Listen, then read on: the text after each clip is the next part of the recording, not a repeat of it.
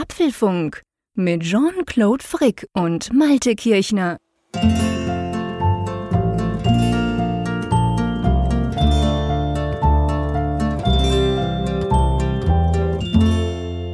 Hallo und herzlich willkommen beim Apfelfunk Ausgabe 296. Meine Güte, Freunde, wir sind schon bald bei 300, die wir am 6. Oktober aufzeichnen. Hey, lieber Malte, macht dir das auch ein bisschen Sorgen? Soll mir das Sorgen machen? Eigentlich freue ich mich auf die 300 oder wieso? Ja, ich sag dir, warum es mir Sorgen macht. Ich, ich frage mich, ob damit eine gewisse Erwartungshaltung verknüpft ah, ist. Okay. Weißt du, so quasi, ja. Freunde, das ist ein Jubiläum, da müsst ihr was machen, da müsst ihr, keine Ahnung, da müsst ihr Sachen verlosen, da müsst ihr irgendwie, buh. Das ist das, was mich stresst. Für mich ist es, wenn ich ganz ehrlich bin, einfach eine weitere Folge von diesem Podcast, den ich unglaublich gern mit dir zusammen jeden Mittwoch aufnehme. Also es ändert sich grundsätzlich nicht, aber ich frage mich, wie sehen das unsere Hörerinnen und Hörer da draußen? Ja, da gebe ich dir recht. Also solche großen Zahlen ähm, wecken ja, ja, ich glaube gar nicht mal in der Hörerschaft, dass da jetzt große Begehrlichkeiten sind, dass wir dann eine große Gala machen oder so. Aber man setzt sich da selber unter Druck. Das ist so ein bisschen genau. so, also das, so eine, die 300 ist diese, ist das Silvester der Folgennummern. Weil am Ende ist es dann so, Stimmt. du hast immer das Gefühl, Corona war da ja so ein bisschen erleichternd, dass du Silvester irgendwas ganz Besonderes machen musst. Es ist ja Jahreswechsel, mhm. Jahr ist vorbei, das musst du irgendwie ja, mal genau. würdigen, das neue das Jahr gebührend einleiten. Und dann wenn du solche Ansprüche an dich selber stellst, dann, dann bist du eigentlich dazu verdonnert zu, zu scheitern, weil du dann immer irgendwie denken wirst, es ist zu wenig. Das ist ja, ja, zu profan. Du guckst nur Dinner for One, du sitzt vorm Fernseher oder was, du kannst doch nicht an Silvester machen. Und, genau. und so ist das auch mit diesen großen Folgennummern. Also man, man schaukelt sich dann hoch und denkt, uh, uh, uh, ob das wohl reicht. Aber ich möchte mal behaupten, bei dem Feedback, was wir immer bekommen. Und ich glaube, das, das darf man nicht unterschätzen korrigiert mich da draußen, wenn ich jetzt das da falsch liege, aber ihr, ihr schreibt häufig, dass ihr gerade diese Normalität eben hier in diesem Podcast so wertschätzt. Stimmt. Guter Punkt. Genau. Das hören wir immer, immer wieder, dass ihr sagt, hey, weißt du, das Schöne ist einfach, es ist, man könnte ja auch negativ formulieren, es ist immer gleich im Sinn von vom Aufbau und ihr seid eigentlich immer mehr oder weniger gut drauf und die Themen wechseln, aber grundsätzlich geht es darum, dass die zwei da über coole Apple-Sachen diskutieren und, und, und analysieren und Feedback reinholen und so. Und das stimmt ja schon. Ich meine, das ist ja, wenn wir ehrlich sind, auch das, was uns ja so Spaß macht. Der Apfelfunk gibt uns ja durch seine Struktur, die, die, die sich ja auch so ein bisschen ergeben hat, ja letztendlich auch die Gelegenheit, in einem, wir hast du nicht mal gesagt, das ist so ein bisschen Fireside-Chat-mäßig? Also quasi, wir zwei sitzen auf dem Sofa, vielleicht brennt ein Feuerchen, vielleicht auch nicht, wir trinken etwas zusammen und wir quatschen. Eigentlich das, was wir gemacht haben, als du bei mir warst im März 2020. Das war so völlig entspannt. Wir sind wirklich einfach die ganzen drei Tage lang sind wir quasi nur rumgesessen, haben unglaublich viel Kaffee getrunken und haben zusammen gequatscht. und das ist ja so eigentlich auch so ein bisschen dieser Podcast, oder? Ja, ja, es ist überhaupt etwas, was ich unglaublich wertschätze. Also ich, ich stelle bei mir selber zwar fest, dass ich auch manchmal so das Verlangen habe, was ganz Besonderes zu machen, aber ähm, diese ganz besonderen Sachen sind eigentlich meistens so aufgrund von Anspannung oder sonst irgendwas so, so dass, dass man die gar nicht so wahrnimmt, wie man das vorher dachte. Am entspannendsten sind ja eigentlich gerade so diese zwanglosen Situationen, mhm. die du jetzt zum Beispiel ja. gerade beschrieben hast, wie damals da bei meinem Besuch in Bern. Du, du, hattest ja damals fast ein schlechtes Gewissen, so nach dem Motto, ähm, ich habe dir jetzt gar nicht so viel geboten, aber ich habe ja damals dann schon zu dir gesagt, das ist ja eigentlich gerade der, der Reiz, diese, diese Normalität eben auch dann zu haben und jetzt nicht irgendwie so ein dass dann eine, eine, große Band durchs Wohnzimmer marschiert oder ja, ja aber das stimmt. Das war wir sonst was das besuchen. Hat meine Frau dann auch gesagt, du, aber sollten wir nicht mit dem Alten noch hier hin und in die Berge und da noch, wenn er schon mal da ist. Und ich war irgendwie so müde und dachte so, nee, nee ich will einfach ein bisschen Zeit mit dem Malte verbringen. Darum geht's mir. Punkt. Wir schauen dann mal.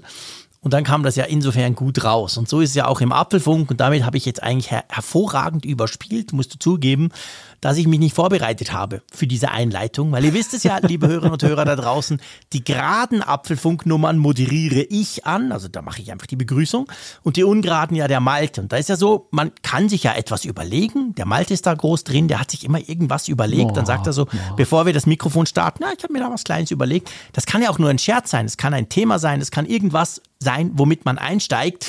Und ich bin jetzt mal ganz ehrlich zu euch da draußen, das sind wir ja immer ich hatte mir überhaupt gar nichts überlegt. Ich hatte das Skript angeguckt, wirklich nachdem wir uns eine halbe Stunde warm gequatscht haben, wie wir das immer tun, damit die Zunge dann schön funktioniert und alles.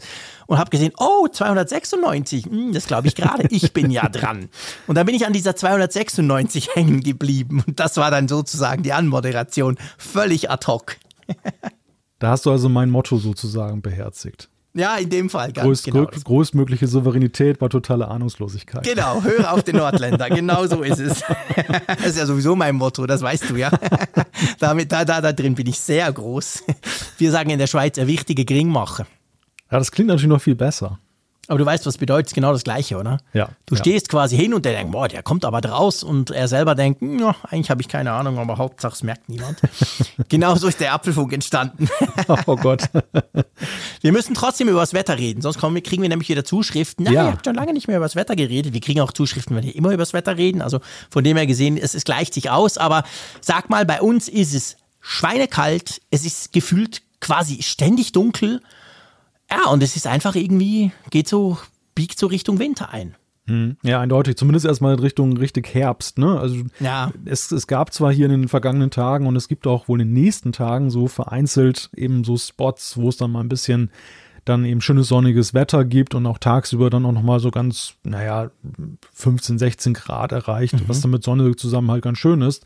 Aber du merkst es halt jetzt schon tüchtig. A, es wird halt immer dunkler. B, ja. jetzt gerade sind es 11 Grad und Nebel da draußen und morgens, das, du, du musst jetzt schon fast die dickere Jacke anziehen. Also die kurze Armhemd-Saison ist beendet. Bei uns ist, bei uns ist nur noch 8 Grad. Ich bin oh entsetzt. Gott. Bei dir im hohen Norden ist wärmer als bei uns. Was ist denn da los? Ja, wir sind hier am Golfstrom. Ah ja, okay, alles klar. Ich messe jetzt nicht nach an der richtigen oder falschen Nordsee, aber wie auch immer. Nee, bei uns ist auch so. Aber ich habe etwas gelernt in den letzten Tagen. Ähm, du hast es ja vielleicht, äh, du weißt es, das weiß ich, aber der eine oder andere hat es vielleicht mitbekommen. Wir haben unsere Photovoltaikanlage in Betrieb genommen. Genau vor einer Woche, am Freitag, dem 1. Oktober. Und ich dachte so, ich, ich gebe zu, ich habe ja keine Ahnung von dem Thema, ich, ich lerne da quasi noch. Ich dachte so, ja gut, das funktioniert nur, wenn die Sonne scheint. Also die Sonne scheint, so richtig, Sonne, zack, auf mhm. das Panel und dann gibt es irgendwie Strom. Ich war total baff. Seit Montag ist es bei uns eigentlich nur am Regnen. Es hat extrem viel geschüttet die letzten vier Tage. Und klar, das Ding macht weniger Strom als am Sonntag, wo der ganzen Tag die Sonne geschienen hat. Ey, aber es macht trotzdem erstaunlich viel Strom. Mhm. Also es geht auch, wenn die Wolke, es geht sogar, wenn es regnet. Das hätte ich niemals gedacht. Soll ich dir mal sagen, wo ich diese Erkenntnis äh, vor einigen Monaten mal gewonnen habe? Von deinem Kohlekraftwerk? Ja, ich besitze ja nun keine Photovoltaikanlage, aber äh, ich war dann in einem Discounter, der nun relativ neu gebaut wurde und der auch eine mhm. Photovoltaikanlage auf dem Dach hat. Mhm. Und äh, da, da, ist dann so eine große Anzeigetafel ah, so im Foyer neben den äh, Rückgabeautomaten für die Pfandflaschen. Da stand ich dann hinter irgendjemand, der mit so einem riesigen Müllsack, der irgendwie so über Monate, wo die, die Flaschen gesammelt hat. Und ich habe genau, und ich habe die ganze Zeit drauf geguckt und äh, bewunderte halt dann, wie die Anzeige sich dann so immer weiter erhöhte.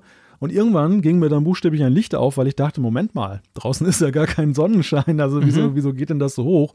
Und das war für mich auch so ein erhellender Moment, wo ich dann so dachte, meine Güte, also diese Anlagen, die haben ja einen Effizienzgrad, der ist ja wirklich mhm. äh, bombastisch. Schon noch krass. Zumal hier, ich meine, du weißt, ja, oder du weißt es nicht, aber wie hier manchmal das Wetter sein kann, wie grau das ist. ich kann es mir ungefähr vorstellen. Ich kenne ja so ein bisschen Nordsee, also ich kann mir das schon vorstellen, wie das ist, wenn die Wolken tief hängen und es ist grau. Ich meine, man muss ja fairerweise auch sagen, meine Frau hat mich dann natürlich so sofort wieder auf den Teppich der Tatsachen zurückgebracht und so gesagt, hey, in der Nacht gehst du raus, es ist kalt. Okay. Am Tag, egal ob es regnet oder nicht, gehst du raus und es ist weniger kalt. Also irgendwie kommt ja da Energie von oben. Und da äh, grundsätzlich hat sie wahrscheinlich damit den Nagel auf den Kopf getroffen. Also die Energie kommt ja trotzdem an. Es ist ja einfach halt weniger, aber letztendlich ist es ja trotzdem so, dass selbst wir uns, wir können uns ja auch wärmen, wenn wir rausgehen, wenn es nicht super schönes Wetter ist normalerweise. Also mhm. irgendwie passt das schon. Ja, das stimmt. Darum kann ich jetzt natürlich nicht sagen, dass wir diesen Apfelfunk mit Sonnenstrom produzieren, weil immer dann, wenn wir aufzeichnen, dann ist, passiert da gar nichts mehr. Der Strom kommt jetzt aus der Konserve, aus der Batterie wahrscheinlich. Ja, die ist noch nicht angeschlossen, da fehlt noch ein Kabel. Oh. Oh ja, schwieriges Thema. Schnell, schnell. Lass uns zu den Themen kommen, lieber Malte. Ja, genau, sprechen wir über funktionierende Teile, nämlich wir wollen über das iPad Mini in dieser Folge des Apfelfunks sprechen. Wir beide hatten das oder haben das Gerät ja im Test und die Frage ist, kommt das kleine groß heraus? Genau, und dann ähm, müssen wir drüber sprechen, dass wieder geöffnet ist. Und zwar iOS 15.0.1 behebt ein nerviges Problem. Ja, wir sprechen über den dritten Streich, denn es gibt die Beta 3 von iOS 15.1. Dann müssen wir darüber diskutieren, ob eigentlich die App-Tracking Transparency total nutzlos ist. Was? wir, wir, sprechen über Updates und zwar für die AirPods Pro und die AirPods Max. Da gibt es nämlich jetzt was für die Kopfhörer. Genau, und dann haben wir natürlich die Umfrage der Woche und wir haben ganz viele spannende Zuschriften unserer Hörerschaft, die wir auch heute mal besprechen wollen. Ähm, lass uns loslegen mit dem iPad Mini.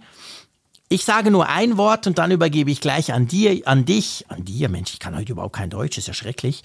Ähm, und zwar, ich habe das Teil ziemlich unterschätzt. also so zwischen Keynote, weißt du, wo es ja. vorgestellt wurde, und dann, wenn man es dann selber in der Hand, Hand hält. Ich habe es unterschätzt, aber es lässt mich trotzdem so ein bisschen ratlos zurück. Oha, das, äh, das ist ja jetzt meine ein, Zusammenfassung. Ist da jetzt ein steiler Cliffhanger, den du da jetzt aufgebaut hast.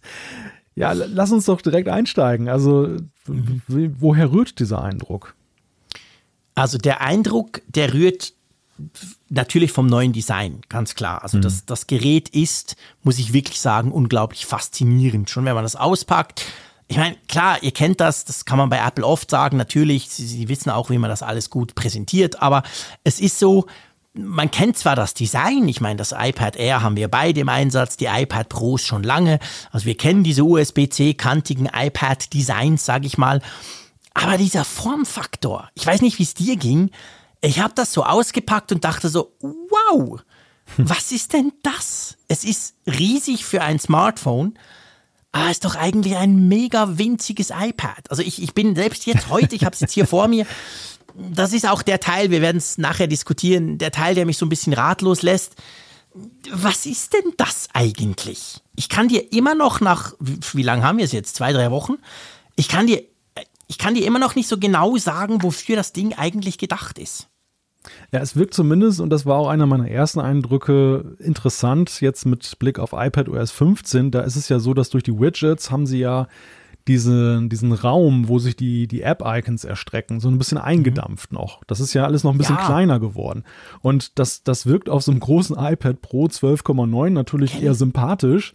Aber wenn du dann das kleine Mini-iPad Mini dann da äh, ja, vor dir hast, dann, dann ist das erstmal im ersten Moment, weil Apple rüstet das nach diesem, ja, nach dieser Erstinstallation, also wenn du es nicht irgendwie importierst von einem alten iPad, mhm. Kriegst du dann schon so ein paar Widgets mit rein, ja, genau. dass du das mal so diesen Showcase quasi hast. Und da habe ich gedacht, meine Güte, äh, warum lassen sie jetzt noch so viel unnötig ich Abstand? Auch. Ich habe sogar peinlich, ich, ich, ich offenbare das hier, ich habe sogar in meinem Video, das ich drüber gemacht habe, habe ich mich darüber beschwert und gesagt, ja komisch, also bei diesem iPad ist ja total doof. Da hat man wahnsinnig viel Platz, den man noch zusätzlich vergibt, da bleibt noch weniger übrig. Ich wurde natürlich korrigiert, dass an den Widget liegt. Ähm, aber es ist komisch, ich habe dann sofort mein iPad Pro hervorgenommen und habe gemerkt, ja Moment, da ist es tatsächlich auch so. Also in dem Moment, wo man Widgets platziert bei den iPads mit iOS 15, so muss man es genau sagen, dann werd, kriegst du quasi eine Reihe weniger Apps auf der Seite. Also eine App weniger, dann rutscht das so ein bisschen zusammen. Hm. Und mir ist das, ist eigentlich peinlich, aber mir ist das nie aufgefallen bei den iPads, den größeren, weil ich habe ja da die Beta auch schon recht lang drauf. Aber beim Kleinen dachte ich sofort, da stimmt doch was nicht. Das ist merkwürdig. Sieht irgendwie komisch aus. Ja. Ja, ansonsten ist es tatsächlich so, also ähm, ich mag dieses kleine Format irgendwie. Das ist irgendwie, ich finde es sympathisch, aber ja, das, das Kuriose ist, und das unterscheidet eben dieses iPad von allen anderen, von den größeren. Da kannst du auch nehmen, ob das jetzt das, das äh, 9,7 oder 10,3, wo ist es eigentlich mhm. mittlerweile, das, also das, das, das Standard, das meistverkaufte iPad ist, ob es jetzt dann die, ob es das 11 Zöller ist, ob es mhm. das, das äh, ganz große ist. Dieses iPad ist anders, weil ich finde, es ist wie kein anderes iPad ein reines Konsum, ein iPad. Ja. Das, das nutzt du, um zum, zum Beispiel super easy mal eben irgendwie einen Streamingdienst anzugucken, weil es liegt einfach Hammer. nett in der Hand. Ne? Es ist einfach so gefällig und ich finde, durch den neuen Formfaktor und den etwas größeren Bildschirm mit 8,3 Zoll ist es noch gefälliger, als das Vorgängermodell war.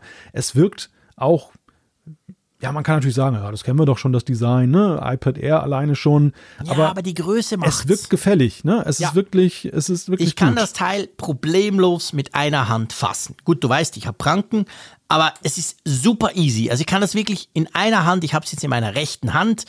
Und es ist wahnsinnig praktisch. Ich kann das einfach so halten. Und der Punkt, das ist wirklich super. Wir gehen nachher durch alle Einzelpunkte durch. Keine Angst, da kommt noch die ganzen technischen Erklärungen. Aber ähm, es ist wirklich so, ähm, das Ding, du hast recht, darauf willst du nicht schreiben, darauf willst du nicht chatten, darauf willst du keine langen irgendwie Texte verfassen. Aber meine Fresse ist das geil, um darauf Netflix zu gucken. Hey, YouTube, du weißt, ich bin ein YouTube-Freak. Ich gucke wahnsinnig viel YouTube, ich gucke mhm. nie Fernsehen, aber dafür YouTube.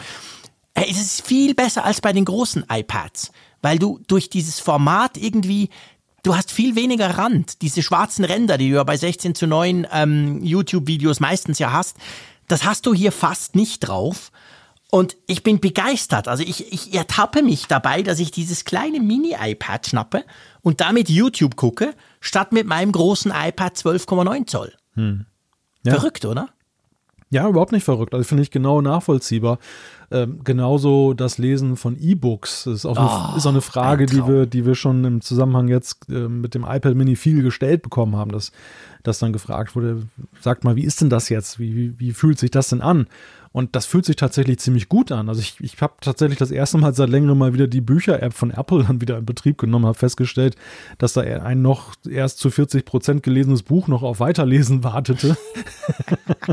Einfach aus den Augen verloren, unmöglich, aber ja, das war jetzt die Gelegenheit. Typisch Malte. Das ist wieder mal typisch Malte. Nicht das mit dem Buch. Nein, das passiert mir ständig. Nein, aber das ist ein typisch norddeutsches Understatement. Was hast du gesagt? Es fühlt sich gut an. Es ist sensationell. Es ist geil. es ist der beste E-Reader ever. Punkt. Da gibt's nichts Besseres. Es ist der Hammer E-Reader. Wir müssen natürlich dann über den Preis diskutieren. Es ist ein relativ teurer E-Reader. Fair enough. Stimmt natürlich. Aber es ist super. Du weißt, ich lese seit vielen, vielen Jahren nur noch E-Books. Ich glaube, mein erstes E-Book, keine Ahnung, 2005 oder so. Und immer bei Kindle, bei Amazon. Und das ist großartig, darauf zu lesen, auf dem Sofa zu liegen. Das Ding kannst du in einer Hand halten, die Hand fällt dir auch nicht ab nach einer halben Stunde lesen. ah, großartig. Also ich bin wirklich, ja, also das dafür allein würde ich es mir vielleicht kaufen. Klammer auf, reicher Schweizer, Klammer zu. Aber das ist ein super guter E-Reader. Ja, das muss ich noch loswerden. Also da, da bin ich total begeistert von. Ja, also dem, dieser Preisfrage entgegne ich, dass du, wenn du dir da ein iPad Mini für E-Books kaufst, ist ja meistens nicht eine Absicht kaufst, nur dafür, das zu nutzen. Genau. Also ich glaube, das, das ist am Ende Punkt. ja auch immer so ein, so ein Punkt, wenn argumentiert wird, wie könnt ihr das als guten E-Reader bezeichnen? ähm, Nein, wer, wer, wer den preisgünstigsten sucht und so weiter, wird sich das nie kaufen. Aber ja, wer sich ein iPad Mini dafür Euro kauft, so der sieht der auch den Mehrwert. Der sieht, dass er ja. damit ja dann trotzdem im Internet gut surfen kann. Der sieht auch den YouTube-Aspekt, der sieht den Streaming-Aspekt und all diese Dinge, die du auf diesen Monochrom-Displays oder selbst uns Farbe ist ja eben nicht in dem Maße oder gar nicht hast. Ja, ganz genau. Nee, klar, ich meine, es ist ja ein vollwertiges iPad und zwar ein richtig, richtig, richtig gutes iPad. Vielleicht können wir ja mal ein bisschen über die technischen Spezifikationen diskutieren. Ähm, wir haben ein 8,3 Zoll Display. Über die Größe diskutieren wir nachher noch. Das ist der Teil, der mich so ein bisschen ratlos lässt. Das gebe ich gerne zu. Aber gell, das Display ist großartig, oder? Super ausgeleuchtet, tolle Farben. Ist zwar kein OLED-Screen, aber äh, ein Mega-Display, oder? Ja, ja, ich meine, Apple hat ja nun, äh, das ist ja, man darf das nicht immer nur auf OLED re reduzieren bei Apple. Sie haben ja eben auch ein unglaubliches Know-how, was eben diese LCD-Displays geht. Das haben sie unglaublich weit getrieben, diese Entwicklung. Ja. Und deshalb ist LCD nicht, ähm, ich finde das immer manchmal ein bisschen belustigend in manchen Betrachtungen, dass das dann immer so, oh, ist nur LCD. Nee. Ja, gell. Ist mhm. eben nicht nur LCD. Ähm, natürlich hat OLED gewisse Qualitäten, aber das heißt ja nicht, dass LCD eine tote Technologie ist. Nein, überhaupt nicht. Es ist Apples fortschrittliches LCD, wo sie ja seit vielen Jahren dran rumforschen. Klar, es ist nicht dieses Mini-LED-Zeug, was sie bei den iPad Pros beim Großen reingebaut haben jetzt, aber das braucht es auch gar nicht. Also das Display ist absolut top. Und dann schlummert da drin ja ein Prozessor, der ja eigentlich, wenn wir ehrlich sind, das Beste ist, was im Moment im iPad, iPhone-Bereich zu haben ist, oder? Ja, in der Tat. Also da wiederholt sich eigentlich das und ich glaube, das ist so einer der Punkte neben dem Design, der dazu geführt hat, dass man so eine Analogie gezogen hat zum, zum iPad Air, wo es ja auch so war, dass das eben, als das dann relaunched wurde, dann eben gleich den modernsten Prozessor hatte und der auch vorgestellt wurde, bevor dann später dann ähm, der, der Prozessor beim iPhone offiziell erst vorgestellt wurde. Also die, selts die gleiche seltsame Vorstellungsgeschichte. Also wir haben den A15 da drin und das ist eben nicht nur der A15, so wie er zum Beispiel im iPhone 13 steckt, das ist eigentlich der A15, so wie er in den iPhone Pro Modellen drin steckt. Ja. Weil er hat nämlich eine 5-Core GPU. Genau. Das kann dann vielleicht in ein paar Jahren mal sinnvoll werden bei gewissen Games oder bei Augmented Reality. Ja, Seien wir ehrlich, wir wissen es nicht. Das Problem haben wir ab und zu, das hatten wir auch bei den M-Prozessoren. Du erinnerst dich, ich glaube, das MacBook Air und der kleine Mac Mini, die hatten doch auch 7-Core-GPUs statt 8-Core, irgend sowas.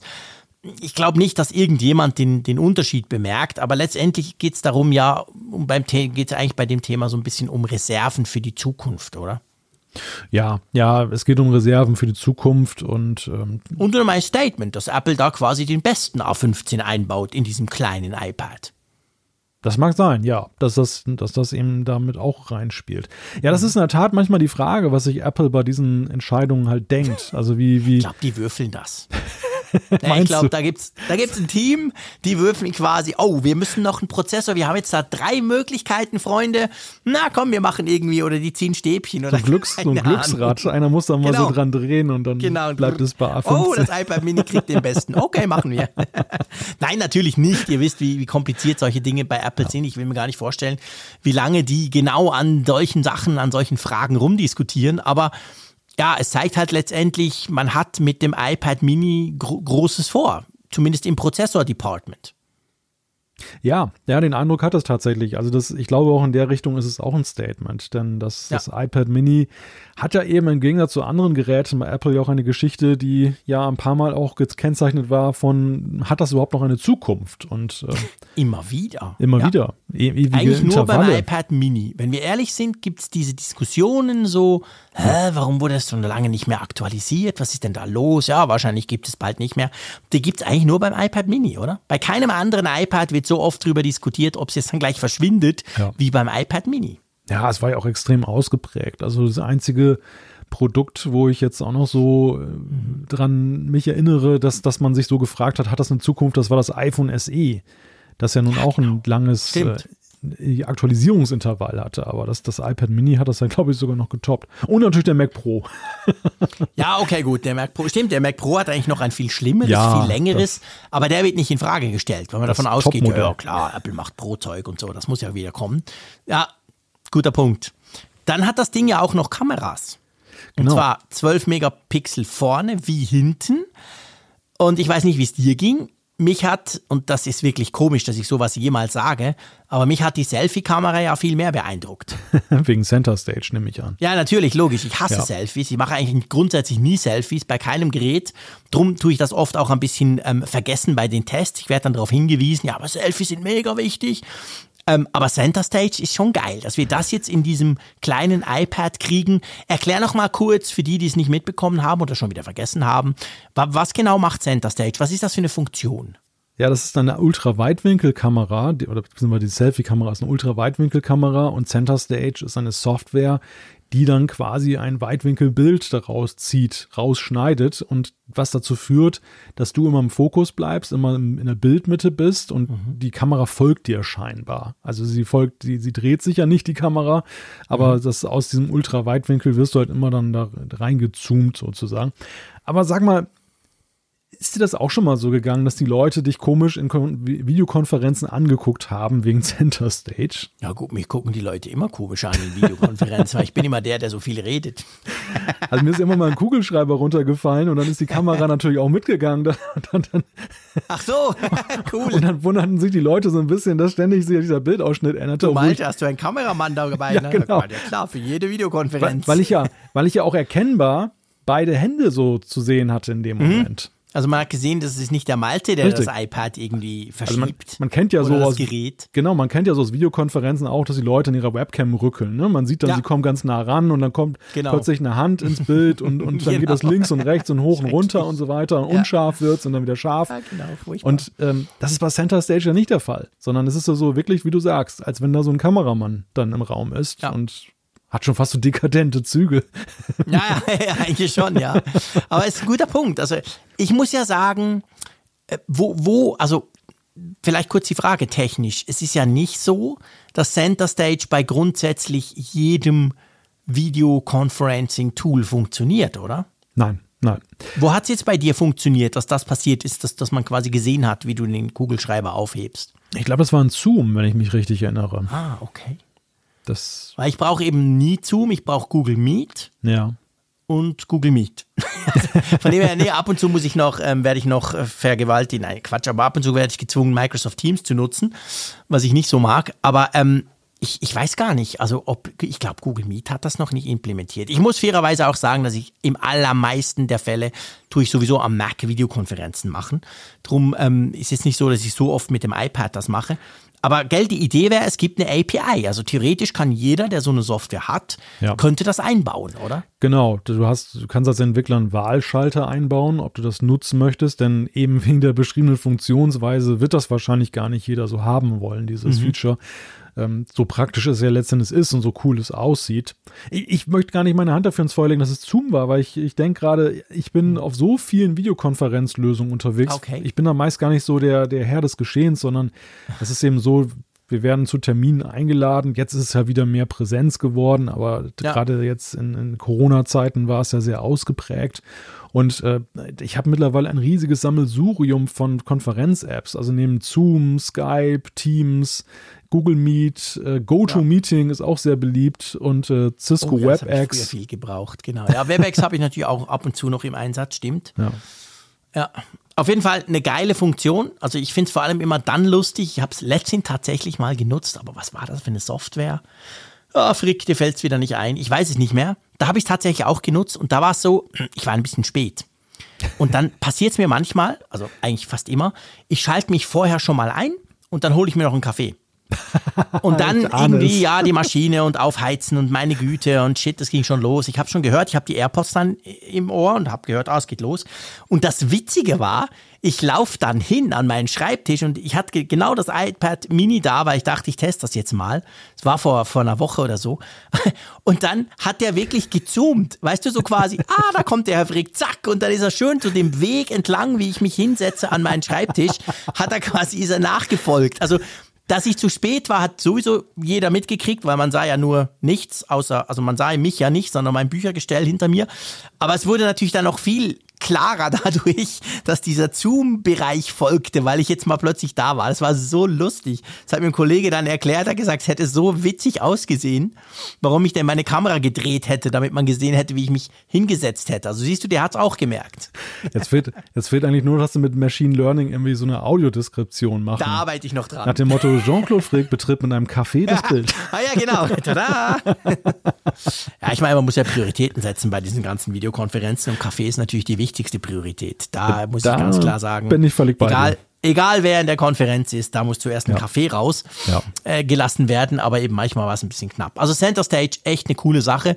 Wie ist es mit der hinteren Kamera? Ich muss ja sagen, ich habe das ja schon oft gesagt, gefühlt in 198 Folgen des Apfelfunks. Ich finde ja die Leute, die mit dem iPad fotografieren, so ein bisschen merkwürdig. Bei uns in Bern sind das vor allem Asiaten. Also jetzt gibt es sie nicht mehr, aber die kommen dann hoffentlich mal wieder ähm, also asiatische Touristen, so muss man es genau sagen, die dann mit ihren iPads rumrennen und alles fotografieren. Ähm, bei diesem iPad Mini fühle ich mich tatsächlich ab und zu ganz stark ähm, dazu verleitet, damit Fotos zu machen. Hm. Einfach weil es so ein geiler Formfaktor. Man hat so einen riesigen Sucher, das ist geil. Und ich kann es trotzdem in einer Hand halten. Ging dir das auch so? Ja. Wenn du so einatmest, weiß ich eigentlich genau, was du sagen willst. Nein, ich gebe dir recht. Ich gebe dir recht, dass es tatsächlich diese, diese Peinlichkeitsschwelle mit dem iPad Fotos mhm. zu machen, die, die ist da deutlich gesenkt, weil es ist ja jetzt ja. nicht so irrsinnig größer. Wir sind ja beide auch große Fans des iPhone 13 Pro Max oder generell des Pro Max Formates. Und das ist nicht so irrsinnig weit weg von der Größe.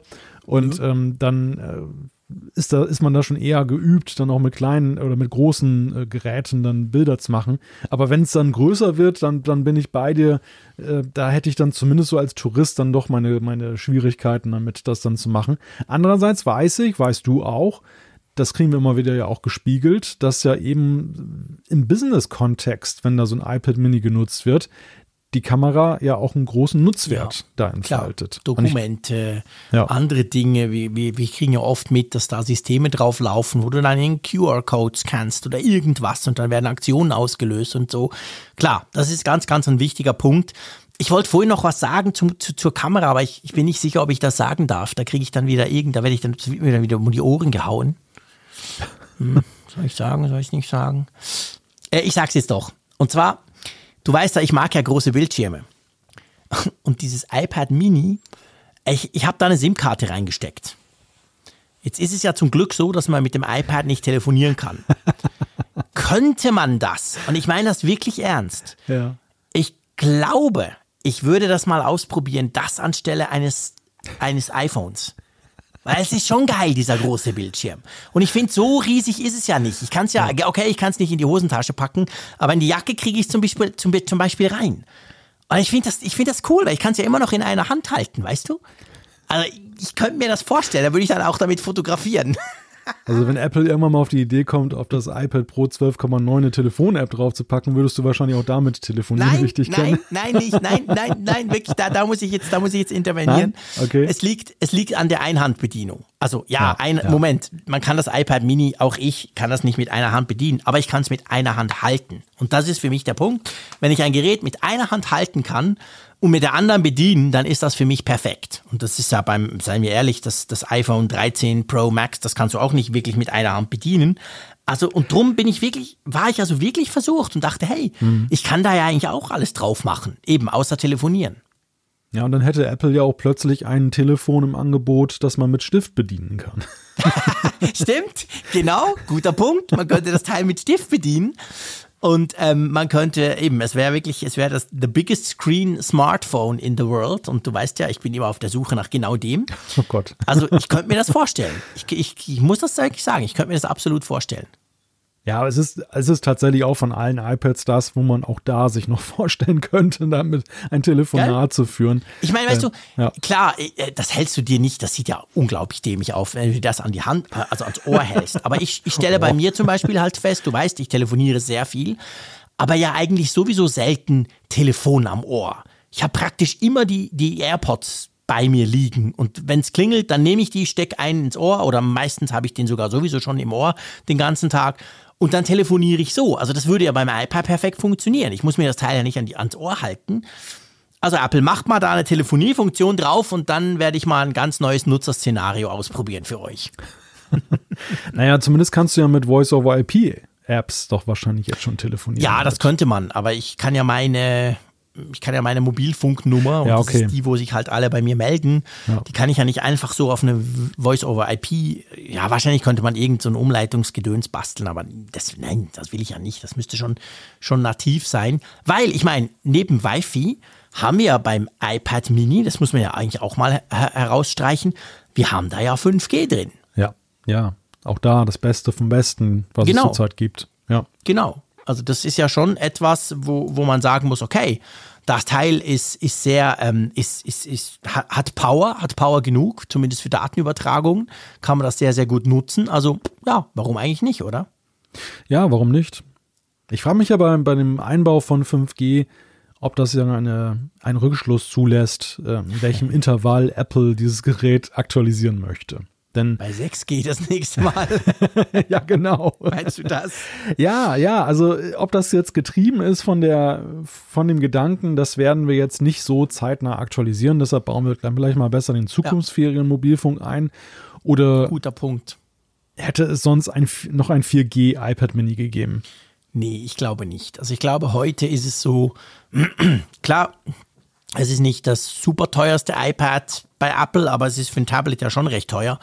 Ich glaube, heute, wenn du Cellular einbaust oder wenn du als Apple Cellular einbaust, dann ist da 5G drin. Also sollte nächstes Jahr, ich, wir, haben keine Ahnung, aber letztendlich, man munkelt ja ab und zu, sollte nächstes Jahr zum Beispiel ein neues äh, Babyphone rauskommen, beziehungsweise Mäusekino, das iPhone SE, vielleicht kommt ja das nochmal, SE3 oder whatever, dann bin ich überzeugt, auch das hätte, selbst wenn es dann noch weiterhin 500 Franken oder weniger kostet, hätte das 5G.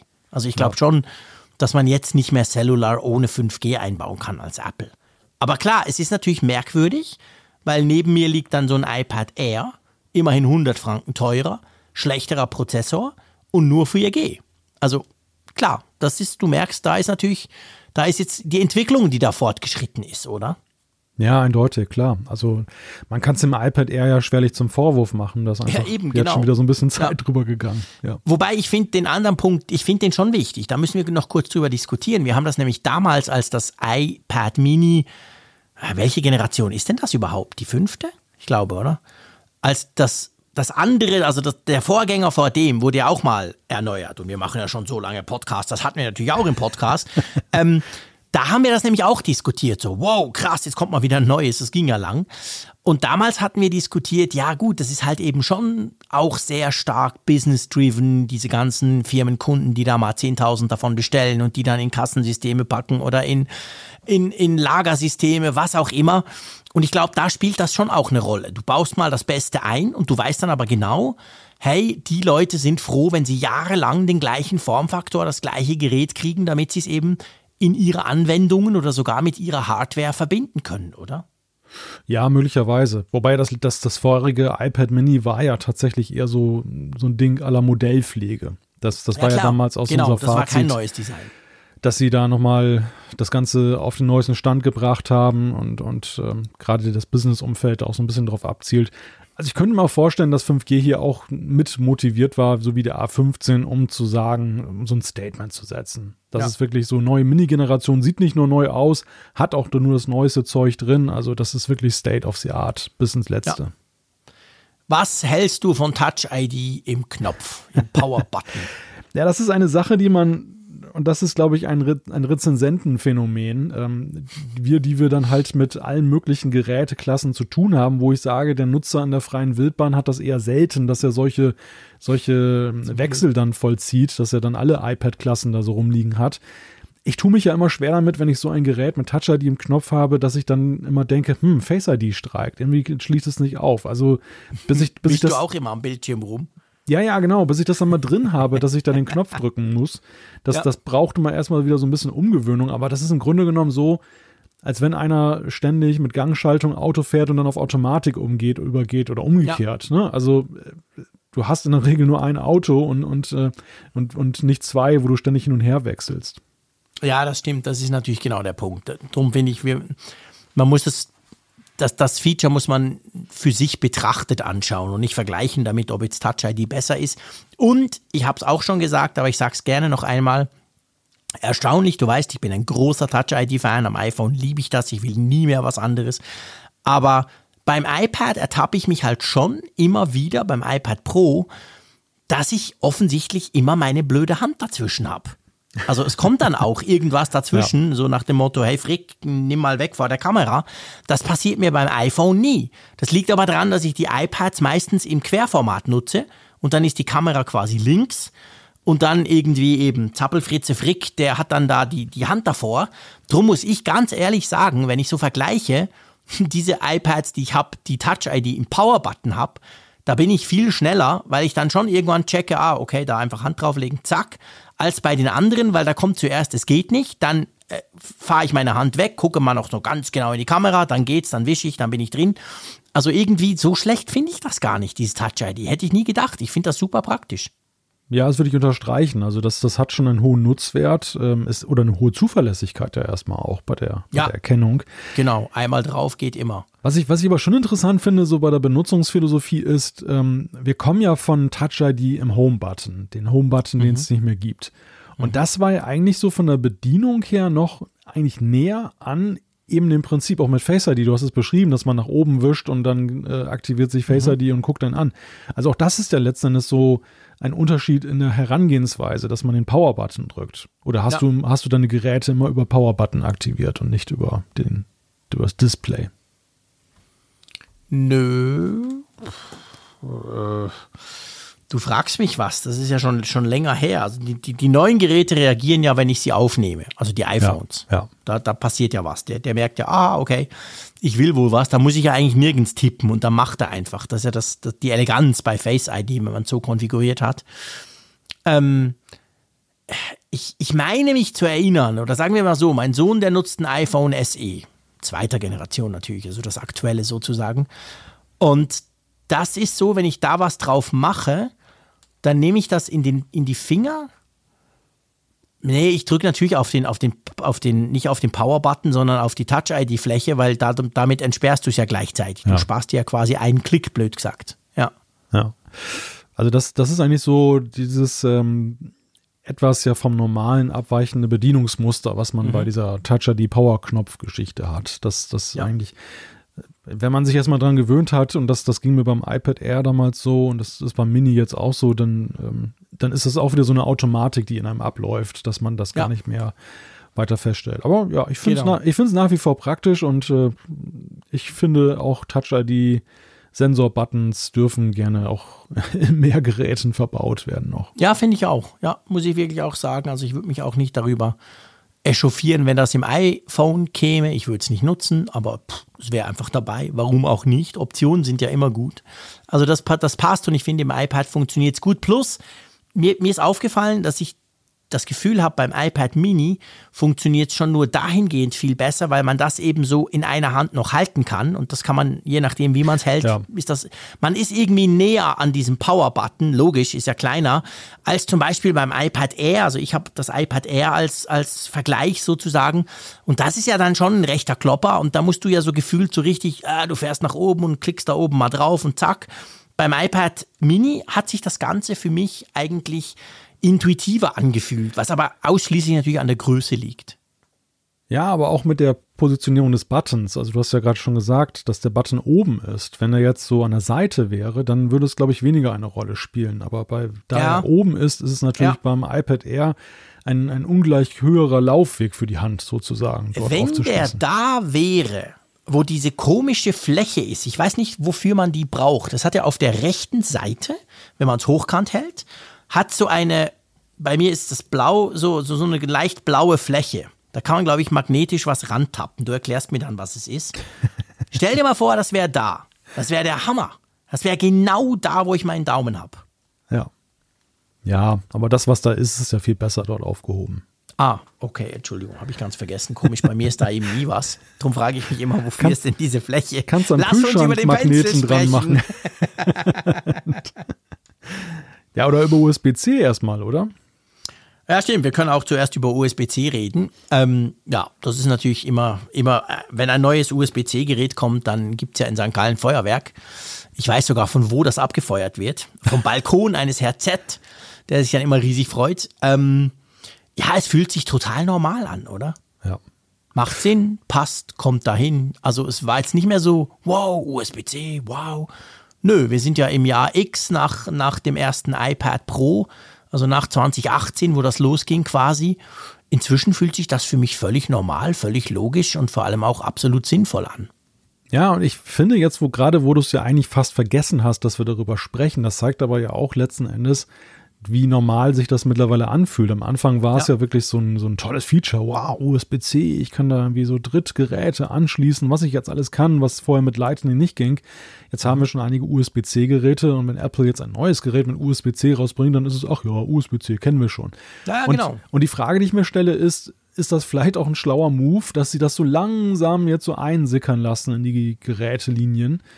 Und irgendwann, ja, wenn es dann beim iPhone drin ist, dann interessiert es gar keinen mehr. So, also im, interessiert nicht mehr mhm. im Sinne von Aufregung. Ja, also das mit dem Einsickern, da bin ich absolut bei dir. Das ist sicher so. Ich meine, das ist ja jetzt nichts, was Apple erfunden hat. Das kennen wir. Boah, da gibt es tausend Beispiele. Nimm die Autoindustrie, wo irgendwelche tollen Features zuerst mal bei den ganz teuren Modellen kommen und am Schluss hat es irgendwie hat es irgendwie jedes 12.000 Euro Auto auch. Also das ist ja normal und das macht Apple mit USB-C offensichtlich auch so. Am Anfang waren es nur die Pro, dann kam es zum Air, jetzt ist es schon bei Mini. Ja, man muss ja nicht allzu weit überlegen, dass wahrscheinlich das normale iPad das auch irgendwann mal kriegen wird. Ähm, ich glaube halt einfach beim iPad, korrigiert mich da draußen, liebe Hörerinnen und Hörer, wenn ihr findet, nee, der Frick erzählt mal wieder Mist, aber ich bin der Meinung, das iPad ist ja trotzdem so ein klassisches Zweitgerät. Du hast noch ein Smartphone, du hast vielleicht noch einen Laptop, vielleicht auch nicht, aber da ist es okay, wenn da USB-C kommt. Das stört dich nicht und du hast ja wahrscheinlich schon USB-C-Kabel, alles gut. weil du vom Aufschrei gesprochen hast, weißt ja. du. Ich bin nach wie vor überzeugt, wenn das i sollte, was ich ja hoffe, was ich ja stark hoffe, aber sollte das iPhone jemals USB-C bekommen, dann werden wir eine zweigeteilte Welt erleben. Wir werden alle Tech-Freaks wie uns erleben, die jubeln. Juhu, endlich nur noch ein Kabel. Geil, wurde ja Zeit, Apple. Und ich bin aber auch völlig überzeugt, wir werden ganz, ganz, ganz viele ganz normale Nutzer ähm, gestresst zurücklassen, die das total scheiße finden, weil sie so viele Kabel, weil sie nur Lightning haben, weil sie noch die Lightning-Docking-Station beim Radiowecker haben, weil sie doch extra im Auto ein, ein Lightning irgendwie ähm, Freisprecheinrichten einbauen haben lassen. Also ich habe es beim iPhone, beim Smartphone bin ich überzeugt, diese, diese USB-C-Geschichte, das finden vor allem Geeks toll. Und der normale iPhone-Nutzer, der genau ein iPhone hat und sonst vielleicht nichts, dem ist das völlig Schnuppe, beziehungsweise für den wäre das im ersten Moment Stress. Ja, also ich glaube auch, dass in der Tat es weiterhin dann eben Beschwerdeführer geben wird. Das ist, wird ja. nicht völlig geräuschlos dann über die Bühne gehen. Aber ich könnte mir vorstellen, dass es tatsächlich weniger werden, weil einfach, das ist ja, ja nicht, das geht ja nicht nur von Apple aus, das geht ja im Prinzip nee. von allen Seiten aus. Also ich glaube tatsächlich, dass sich viele, die zumindest mehr als ein Smartphone besitzen, ja dem USB-C-Kabel kaum noch entziehen können mittlerweile, ja. weil es sich überall einschleicht. Klar. Und das sei es, dass es ein anderer Hersteller ist. Und dann sagt man irgendwann, ach ja, praktisch. Jetzt muss ich nicht mal genauso hingucken, wenn ich die Reisetasche packe, ob es das ein Lightning ja. oder USB-C ist, denn das ist ja auch mitunter, also durch die erhöhte Verbreitung auch bei Apple muss man ja schon sehr genau hingucken, welches Kabel man immer mit sich führt. Ja, du brauchst ja inzwischen, also bei Apple, und das ist ja eigentlich eine paradoxe Situation, brauchst du ja eigentlich immer zwei Kabel. Ja. Also wenn ich jetzt mit meinem, ich bin, ich war jetzt gerade in Deutschland zwei Tage bei München und dann habe ich mein MacBook Air mitgenommen und ich habe mein iPhone mitgenommen und ich habe noch ein iPad Pro mitgenommen, das darf man nicht laut sagen, aber okay. Ähm, und da musste ich ja einerseits das Lightning-Kabel, logisch, muss das iPhone laden und andererseits brauche ich ein USB-C-Kabel, sonst kann ich ja den Laptop gar nicht laden. Also man, man muss selbst bei Apple, wenn man mehr als ein Gerät hat, außer man hat das, das günstigste Einsteiger-iPad und ein iPhone, braucht man eben auch schon diese beiden Kabel. Das ist schon richtig, ja, da hast du recht. Ja. Aber, jetzt, jetzt lass uns zu dieser genau. Fläche kommen auf der Seite da. lass uns über den Apple Pencil sprechen.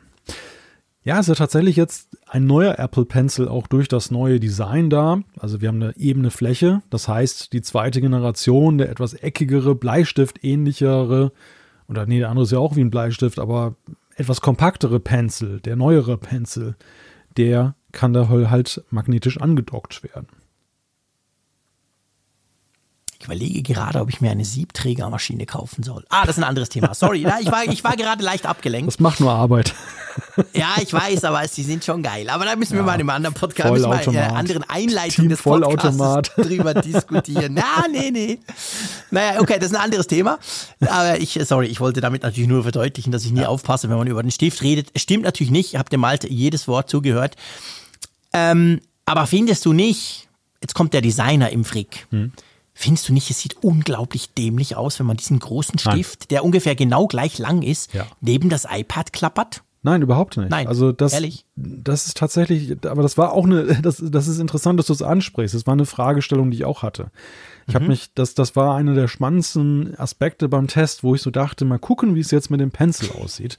Ob das mhm. jetzt irgendwie absurd blöd aussieht oder ob das völlig okay ist. Und mhm. man möchte ja fast schon unterstellen, Apple hatte damals bei der Konzeption der zweiten Generation im Sinn, dass dann eben das zum iPad Mini passen muss.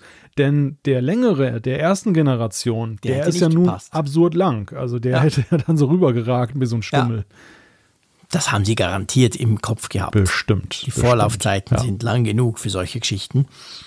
Aber jetzt sag mal, du weißt, ich wirklich, ich habe ein Problem mit dem Stift, der ist mir viel zu groß. Das habe ich ja schon oft gesagt. Ich finde so einen Galaxy Note Stift cool, so ein klein, einfach zur Bedienung des Smartphones, finde ich echt, echt klasse. Aber auch nur, wenn man ihn im Smartphone versorgen kann, also verstecken kann. Ähm, dieser iPad-Stift ist mir einfach viel zu groß. Ich weiß nicht, was ich damit machen soll. Ich bin wahrscheinlich auch zu ungeschickt dafür. Was hast du damit gemacht? Ist das irgendwie, ist das iPad Mini das absolut perfekte Notiz, der, der perfekte Notizblock? Ja und nein. Also erstmal muss ich sagen, die Frage, was hast du damit gemacht? Mir wurde der Stift schnell von Kind 1 abgenommen und jetzt habe ich so lauter in meinen Apple-Notizen lauter Bilder von oh, Prin Prinzessinnen und Burgen und so weiter. Okay. Aber mal ungeachtet dessen, ähm, ja, Licht und Schatten, ne? Die, die Frage, wie das zu beurteilen ist. Also grundsätzlich ist es so, das entspricht ja schon, schon sehr stark diesem DIN A5-Format und ähm, was du eigentlich so unter Notizbuch idealerweise verstehen würdest. Aber ich bin grundsätzlich der Ansicht, ähm, dass das mag vielleicht so ja, an digitalen Notizen im Allgemeinen liegen. Ich hab's gern alles auf einem Screen. Also ich mag nicht die Scrollerei, ja. wenn du irgendwelche handschriftlichen Notizen machst. Und ja. ähm, deshalb bevorzuge ich für Pencil-Anwendungen, aber das ist wirklich jetzt ein Einzelschicksal, ähm, wenn das eben dann auf einem größeren Display stattfindet. Aber ja. Mhm. Ja, kann ich aber gut nachvollziehen. Da bin ich ganz bei dir. Also ich, ich bin ja eh froh, muss ich nie mehr handschriftlich was schreiben, ungefähr seit 40 Jahren, weil meine Klaue war schon früher nicht lesbar. Das ist ein anderes Thema, aber ich, ich bin ganz bei dir. Wenn schon, wenn ich schon mit so einem komischen Stift auf einem viel zu glitschigen Display rumkrakeln muss, dann will ich wenigstens, dass ich auch ein bisschen krakeln kann, dass ich genug Platz habe quasi. Und da finde ich das iPad Mini dann schon eher wieder viel zu klein dafür. Ja. Ja, aber das, das, das ist letztendlich halt Geschmackssache. Ich, ich finde, ja. dass, also ich habe bislang auch noch nicht die optimale Notizen-App für so handschriftliche Sachen gefunden, finde ich. Also ich habe GoodNotes, ja. ich habe Notability, ich finde die beide ziemlich gut. Also das soll jetzt nicht so ein schlecht klingen. Mhm. Ähm, die Apple Notizen. Hast du OneNote ausprobiert? Das habe ich noch nicht ausprobiert. Weißt du, das Microsoft-Teil? Ja, ja das habe ich noch nicht meine Notizen schon seit äh, seit Ewigkeiten in OneNote und schleppe das drum immer mit, weil ich das auch alles dann in der Cloud entsprechend synchronisiert habe. Das hat keine schlechte, das hat eigentlich eine recht gute Handschriftenerkennung. Aber irgendwie finde ich auch beim iPad, hm, also eben wie gesagt, ich bin sowieso, ich kann schneller tippen als, als schreiben. Ja. Und von dem her gesehen passt das für mich dann auch wieder nicht. Aber ja, schreibt uns, also ob das für euch was wäre. Ich weiß, es gibt einige da draußen, die das sehr gerne machen mit dem Stift, die das großartig finden. Ich meine, man kann ihn ja auch brauchen für Multitasking-Anwendungen. Also man kann ihn ja letztendlich auch zur Bedienung teilweise brauchen, also je nachdem, wie man es halt einsetzt. Ähm, aber ich, bei mir ist wirklich so, also das iPad Mini ist mir, ja klar, ich finde, ich brauche den Stift eh praktisch nie, aber ist mir tatsächlich irgendwie zu klein dafür. Und, und ich finde dann diesen, dieser Riesenstift und dieses kleine iPad irgendwie, das finde ich dann so dämlich, dass ich es tatsächlich, natürlich habe ich es auch probiert, damit ich hier sagen kann, dass ich es blöd finde, aber das ist irgendwie nichts für mich. Diese Kombination passt für mich irgendwie nicht. Und du kannst den Pencil ja auch dann einsetzen, um zum Beispiel so, meinetwegen Affinity Photo oder so damit zu arbeiten. Da kommt mhm. ja auch wieder dann diese große GPU dann zu. Absolut. Zum das ist der Punkt, wahrscheinlich, genau, da können natürlich Grafiker, ähm, Fotobearbeiter oder so, kommen jetzt natürlich um die Ecke und sagen, hey, Moment, genau dafür ist es ja geil. Stimmt, du weißt ja, wie ich Fotos bearbeite. Mit der Automatik. Genau. Öffnen, Automatikfunktion. Ja. Oh, geil. Na, das muss man ja auch sagen, die ist ja auch meistens sehr gut. Also. Die ist super. Ja. Also ich finde, die, die ist erstaunlich gut. Ich frage mich auch, das ist ein anderes Thema, aber ich frage mich tatsächlich auch jetzt beim iPhone 13, warum das eigentlich nicht standardmäßig der Fall ist. Weil sehr oft ja. ertappe ich mich dabei, ich mache ein Foto, das sieht ja. schon geil aus. Ja. Ich gehe auf Bearbeiten, ich klicke auf Auto, es sieht nochmal viel geiler aus und gut ist. Und dann denke ich so, hey, Warum macht ihr nicht einen Schalter? Alle Fotos Auto bitte. Und ja. dann muss ich mir diesen, dann spare ich mir eigentlich diesen Schritt. Und ich bin wahrscheinlich nicht der Einzige, der das so macht. Ja, das, das zählt ja jetzt sowieso zu den Paradoxien letztendlich dieser ganzen Fotogeschichte, denn das, das Bild, also was Apple uns suggeriert, was dann als Rohfoto rauskommt, mhm. ist ja mitnichten das Rohfoto, was Nein. diese Kamera-Hardware rauswirft, sondern wir haben, man sieht das jetzt sehr schön ähm, mit der Einführung dieser fotografischen Stile die da jetzt mhm. neu sind. Im ersten Moment denkt man ja, das ist ein Filter, aber das ist gar kein Filter. Das nee. ist sozusagen so eine Art äh, Custom-Einstellung, die du vornehmen kannst, wie mhm. Apple die Bilder aufbereitet, so be ja. bevor du sie weiterverarbeitest. Denn es ist ja so, dass jeder Hersteller, jeder Smartphone-Hersteller hat so trifft, die, trifft Designentscheidungen im Sinne von, mhm. wie die Bilder, die Rohbilder sozusagen belichtet werden und, und mhm. was, was, äh, wie, die, wie die Farben sind. Apple hat da ja so einen sehr natürlichen Stil. Es gibt andere, die haben eher so wärmere Stile und so ja. weiter. Und äh, das ist das Ausgangsbild, was ihr dann weiterverarbeitet. Und ähm, ja, und wie, wie, du schon sagst, es ist halt irgendwie skurril, weil Apple suggeriert, dass es ein Rohbild gibt und du machst mit der Automatik ist besser. In Wirklichkeit ist es so, sie könnten diesen Schritt ja einfach einbauen. Das, das, genau, ja. weil sie sowieso schon viel machen. Das stimmt, das sieht man jetzt wunderbar beim neuen iPhone. Du klickst, du machst äh, zack und dann merkst, wow, jetzt hat sich verändert. Das siehst du ja in der Vorschau schon. Aber du hast natürlich das Gefühl, ne, dass du der obercoole Fotoeditor bist, der dann im Handumdrehen die Bilder bearbeitet. Ich habe immer das Gefühl, ich bin einfach zu dämlich und brauche diese Autofunktion, damit es noch überhaupt einigermaßen ansehnlich ja. wird, meine Fotos. Aber, es wär, es, aber, ich, aber um da nochmal ernsthaft anzuknüpfen, also ich fände es schon hilfreich, wenn Apple die Möglichkeit bieten würde, ich hoffe, es gibt diesen Wahlschalter nicht, sonst kriegen wir wieder tausend Zuschriften, aber dass du nee, per Default nicht eben das aktivierst mhm. und dann macht er das halt und dass du das nur, sag ich mal, zurücknimmst, wenn du feststellst, okay, da hat er vielleicht genau. ein bisschen übersteuert oder so. Ja, genau, dass du das einfach entsprechend konfigurieren kannst. So, wir sind ganz leicht abgeschwenkt. ähm, Pencil, guter Punkt. Du hast gesagt, gerade zur Fotobearbeitung gibt ja auch ganz klasse Tools. Dafür kann man das natürlich sehr gut brauchen. Ähm, wir haben ja, glaube ich, beide so ein Smart Folio dazu bekommen. Das ist ja diese Hülle, die man hinten magnetisch draufpappt und die dann vorne, glaube ich, auch magnetisch quasi schließt und die man so Origami-mäßig zusammenfalten kann, damit man es brauchen kann, zum Beispiel um YouTube zu gucken. So, dafür brauche ich's. Wie findest du die? Ich bin mega Fan davon. Ich finde die großartig. Ja, ja, ja, die hat, die hat halt, nur, die hat halt nur einen Nutzwert, weil du das, weil das ja gerade dieses, dass du das eben auch hinstellen kannst damit, ne? Ja, Oder genau. leicht anheben kannst. Also dieses Smartfolio ist ja eigentlich ein altes Konzept, aber eines, das nach mhm. wie vor halt einen, einen Charme entfaltet. Bilde ich mir das nur ein? Das kann natürlich sein. Ich habe das Gefühl, dass die Magnete stärker geworden sind. Weil früher hatte ich bei diesen Smartfolios das Problem, wenn ich es eben zusammenfalten will, also sprich das Smartphone, äh, das, sorry, das iPad aufstellen, damit es steht, damit ich eben zum Beispiel Video gucken kann, das, das hat nie so richtig gehalten. Dann ging es manchmal wieder auf oder es sah einfach wahnsinnig lottelig aus. Und irgendwie bei dem habe ich das Gefühl, dass, dass das, das klappt besser. Oder meinst du einfach, das ist, weil es noch neu ist oder keine Ahnung? Mach doch mal den Schleudertest, einfach mal so hin und her. Ja, nein, ja, ja, okay, aber weißt du, was ich meine? Also früher ja, ja. habe ich so zusammengefaltet, so roll, roll und dann, dann dachte ich, wow, aber das hält nicht und manchmal hat es wirklich auch nicht gehalten. Ja. Und jetzt habe ich so ein bisschen das Gefühl, dass das, das, das schnappt so ein bisschen ein.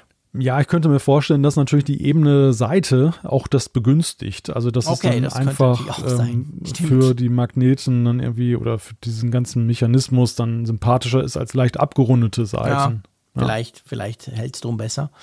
Was man ja sagen muss, wenn wir schon gerade beim Zubehör sind, es gibt ja fürs iPad Mini kein, zumindest von Apple, keine Tastatur. Ja. Also dieses Smart Folio Keyboard heißt es, glaube ich, was ich sehr schätze bei anderen Geräten. Das gibt es ja beim iPad Mini nicht. Also dem iPad Mini fehlen auf der Rückseite diese Konnektoren, wo man ja das Keyboard da anschließen kann, dass du nicht noch Akku und Zeugs machen musst ich finde das eine gute Entscheidung. Ich war am Anfang so ein bisschen, dachte so, hä? Fürs billige iPhone, äh, iPad, da, da hat's eins, das ist alles da und dann fürs ein bisschen teurere, viel, viel schönere und modernere iPad Mini gibt's das nicht. Aber ich glaube, es wäre einfach zu klein, oder? Wie du ja. gesagt hast am Anfang, damit willst du nicht schreiben. Ja, genau, das ist der Punkt. Also es bestärkt mich eher so in, in dem Gefühl, was ich halt habe, dass, dass es eben, mhm. dass auch Apple das so sieht, dass das eben ein, ein iPad ist, was um, den Fokus auf Konsumieren hat. Da, dass du natürlich ja. dann über die Bildschirmtastatur auch eine Notizen-App damit pflegen kannst und so. Aber dass das, dass das nicht der von Apple ersonnene Hauptnutzen sein soll. Ja, ja, genau. Also das, das glaube ich tatsächlich auch, Wobei dass es ja das genau so ist. Man kann sich ja jetzt dann einfach eine Bluetooth-Tastatur kaufen und dann Klar. Dann kannst das du natürlich Apple, das ich, auch machen. sogar auch gesagt. Ich ja. weiß nicht mehr, und der Key Keynote sogar oder so haben sie doch gesagt, ja, es gibt ja dann Zubehör und Bluetooth-Tastaturen und so, da kann man es reinklemmen. Also das kann man schon, aber wahrscheinlich sind das dann alles normal große Tastaturen. Weil es gibt doch, es ist das von Logitech, wo du sie so vorne so reinlegen kannst. Und dann ähm, die kannst du natürlich ja alle mit per Bluetooth mit dem iPad Mini verbinden. Es sieht einfach vielleicht ein bisschen lustig aus, wenn die Tastatur viel größer ist als das iPad. Ja, ja, ja, wobei ich, ich, ich kenne auch Kollegen, die tatsächlich mit so einer ganz knibbeligen kleinen Auffalltastatur arbeiten und ihr Smartphone Echt? sozusagen als Schreibmaschine nutzen. Das finde ich auch ganz wow. lustig. Okay, ja, das ist cool. Tickern also, dann so die Artikel quasi müssen, dann. Aber. Ja, kannst du selbst auf dem kleinsten Stehtischchen kannst du dann so einen Artikel schreiben. Ja, so Breaking News, drei Zeilen. Mehr nicht, oder? ja, gut. Wie sieht's bei dir mit der Akkulaufzeit aus von dem Ding? Auch recht gut, würde ich sagen. Mhm. Ja, spannend. Ich sage genau das Gleiche. Also ich habe ja, glaube ich, beim iPad Air schon mal gesagt, dass mich die Akkulaufzeit so, okay. Beim iPad Pro habe ich schon ein paar Mal drüber gelästert und habe gesagt, hey Freunde, das Ding ist so wahnsinnig flach. Macht es bitte dicker und haut den Akku größer rein, weil da ist mir die Akkulaufzeit eigentlich zu wenig lang. Aber beim Mini, ich weiß nicht, woran es liegt, aber ich war richtig erstaunt. Das Ding hält lang. Wahrscheinlich am kleinen Bildschirm, wir brauchen nicht so viel Strom. Ja, vielleicht, genau. Oder halte ich. Ich hack nicht immer drauf rum und mache nicht irgendwelche komplizierten Sachen. Ich gucke nur YouTube oder lese E-Books. nee, aber wirklich, ich finde die Akkulaufzeit ist voll in, voll in Ordnung. Das funktioniert hervorragend. Ja. Ja, ja. Apple gibt dir so mit neun bis zehn Stunden an, je nachdem, ob du das Cellular-Modell hast. Mhm. Und ähm, ja, das trägt dich ja da letzten Endes dann, also jetzt, sie beziffern es am Surfen im Web. Das ist ja mal ja. An, geknüpft an eine Anwendung. Aber damit kommst du natürlich locker über den Tag und das, ja, das ist ja eigentlich das Entscheidende. Ja. Genau, absolut problemlos. Ja, du, was für eine Zwischenbilanz ziehen wir? Ich meine, wir sagen extra Zwischenbilanz, weil wir dürfen es glücklicherweise noch ein bisschen, bisschen behalten und ein bisschen weiter nutzen. Das heißt, wir werden das natürlich weiter testen und dann auch verschiedene Apps und so. Aber ähm, ich bin wirklich eigentlich begeistert von dem Gerät. Ja, es ist eine unglaublich erfreuliche Entwicklung. Erstens, dass das iPad Mini jetzt damit nicht nur so Modellpflege bekommt, sondern wirklich ein ganz starkes Signal, dass Apple zu diesem Gerät hält, dass sie das erneuern, dass sie eine Zukunft darin sehen. Und es ist ihnen halt auch gelungen. Ne? Es ist wirklich so, dass, ähm, ich glaube, das hat man aus der Besprechung schön herausgehört, dass das eben das sinnhaft weiterentwickelt wurde. Ja, das wurde es absolut. Ich habe am Anfang mal gesagt, das lässt mich ein bisschen ratlos. Das will ich schon noch auflösen. Ja. Und zwar habe ich mir immer so ein bisschen überlegt, ja, aber für wen ist denn das? Weißt du? Mhm. Also, wenn ich jetzt entscheiden müsste, wir sind ja in der glücklichen Lage, dass wir das alles testen dürfen, dass wir dadurch natürlich auch eine gewisse Auswahl haben. Aber wenn ich jetzt entscheiden müsste, ich habe ein iPhone, ich kaufe mir ein iPhone, ich würde mir das größtmögliche iPhone kaufen, das wisst ihr. Also hätte ich ein Max-iPhone. Und jetzt will ich ein iPad ich glaube, ich würde dann immer trotzdem auf ein größeres gehen. Je nach Finanzlage, entweder auf das Air oder auch auf das normale, das, das Einsteiger-iPad quasi, weil ich dann den großen Bildschirm doch wertschätzen würde. Und das, diese, diese Überlegung, die hatte ich immer so ein bisschen im Kopf und habe mir dann überlegt, hm, also, weißt du, ich meine, ich finde es geil, ich, ich habe das hier, ich darf das testen, es ist großartig, aber wenn ich ganz ehrlich bin, ich weiß nicht, ob ich mir das kaufen würde, weil ich habe ja schon ein Mac-Smartphone und ich meine, ich kann darauf auch recht gut Kindle Books lesen. Das mache ich nämlich wirklich häufig, hm. weil das habe ich dann auch immer dabei. Und drum, ich, ich bin so ein bisschen, weißt du, ist, das, ist diese Zielgruppe wirklich groß, die das hm. will, oder ist das so ein ah. klassisches, hey, ich will noch ein zusätzliches Halbgroßgerät? Ich glaube sowohl als auch. Also ich glaube, die, dass mhm. es diejenigen gibt, die das deshalb wertschätzen, wegen des Aspekts, es ist halt ein iPad und es ist klein. Aber ich glaube, dass der, dass ein größerer Teil wahrscheinlich auch unterwegs ist, dass die einfach sagen, so ein Pro Max kommt für sie nicht in Frage, weil so ähm, anderthalb mhm. tausend Euro ausgeben für so ein Gerät, äh, das wollen sie nicht. Vielleicht es, mhm. haben, sind das auch Besitzer eines älteren Smartphones oder iPhones, die da auch jetzt nicht unbedingt das wertschätzen, das jetzt aktualisieren zu müssen. Und dann kriegst du halt für ja wesentlich günstigeres Geld, als dir das neueste Topmodell des großen iPhone zu kaufen, dann ja eben dann trotzdem viel Apple fürs Geld. Also ja, stimmt natürlich. Ich meine, du kannst dir ein iPhone 12, du kannst sogar ein iPhone 13 kaufen und du kannst dir ein iPad Mini kaufen und du bist ungefähr auf dem Preis vom iPhone 13 Pro Max. Ja. Richtig. Stimmt. Ja. Guter also ich, Punkt. Das, das, das könnte ich mir so als Zielgruppe vorstellen, aber deine Frage ist sehr berechtigt, denn ähm, wie groß ist diese Zielgruppe? Ne? Das ist so ein bisschen wie beim iPhone 13 Mini, wo, oder letztes Jahr beim 12 mhm. Mini, wo man sich ja auch schon fragte, wie groß sind diese Zielgruppen? Und eine Frage, die ich mir im Test auch zu Anfang stellte und, und gestellt habe und, und die, die auch fortbesteht ein Stück weit ist, also wie lange hat dieser Formfaktor eigentlich so, passt der zum Zeitgeist? Denn auch mhm. bei den Tablets habe ich manchmal das Gefühl, und das ist auch Software gesteuert. Ich meine, Apple forciert das ja selber, indem sie halt diese Software für die großen Displays dann halt so optimieren. Das wir hatten es ja, ja, mit den Widgets anfangs. Ähm, dass du dann eben das Gefühl hast, irgendwie brauchst du schon eine Mindestzollzahl, damit das irgendwie wirklich sinnvoll genutzt werden kann. Mhm. Und das, das ist so beim iPad Mini so eine, eine Überlegung. Auch ja. weil sie es ja nun recht lange haben, haben schleifen lassen, die, die ganze mhm. Sache. Ja, genau, genau.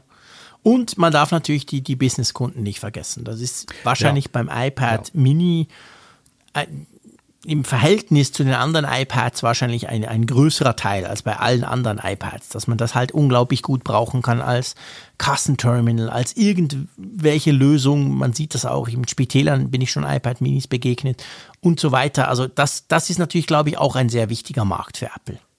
Ja, absolut. Also ich glaube, das Mini ist tatsächlich das Business-iPad schlechthin. Ja, genau, absolut. Gut, ja, jetzt haben wir uns ziemlich viel Zeit genommen, um über ein ja, kleines Thema zu sprechen. Groß gesprochen über ein kleines Gerät. Genau, allerdings. ja, dann lass uns doch mal zu einem anderen Thema kommen. Und zwar geht es um iOS 15.0.1. Das Update kam und behebt vor allem ein Problem, oder? Genau, wir können endlich auf dem iPhone 13 mit der Maske entsperren. Genau, also das hat ja nicht funktioniert. Das hat ja den ähm, ungeduldigen Freak in Bern dazu veranlasst, iOS 15.1 zu installieren, was ich heute bitter bereue, sage ich auch gleich.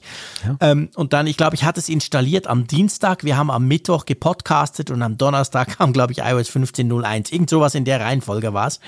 Ähm, auf jeden Fall so nach dem Motto, hättest du besser noch ein bisschen gewartet weil ich glaube, sonst macht es ja nichts, aber das ist ein gutes Zeichen bei iOS 15.01, zumindest im Vergleich zur 15.1 Beta, die, das muss ich wirklich sagen, noch massive Bugs hat. Hm. Da bin ich ja froh, dass ich die nicht installiert habe. Ja, wirklich. Wollen wir gleich dazu kommen? ja, so ein fließender Übergang. Also ja, fließender Übergang, weil da besteht ja da besteht ja inzwischen Hoffnung, sage ich mal. Heute kam nämlich iOS 15.1, die Beta, 3 schon raus. Riesig groß, 1,2 Gigabyte auf meinem iPhone 13 Pro Max. Ich habe es natürlich gleich installiert. Ähm, vielleicht kurz, was hatte ich für Probleme? Wie gesagt, ich war jetzt zwei Tage in München an einer Tech-Konferenz. Äh, das Problem war wirklich, dass die Kamera sehr oft überhaupt nicht mehr funktioniert. Also musst dir vorstellen, du machst die Kamera auf, du guckst durch und dann kannst du so zwei Sekunden durchgucken und dann wird es unscharf, komplett unscharf. Also wirklich zack. Und dann denkst du so, äh, was ist denn da los? Dann wechselst du die Linsen, genau gleich, du wechselst die Linse, zuerst scharf, 21, 22, zack, dann ist sie wieder unscharf. Dann denkst du, okay, ich schieße die Kamera-App ab, nützt nichts, du musst wirklich das iPhone rebooten. Ist mir jetzt zigmal passiert in den letzten paar Tagen.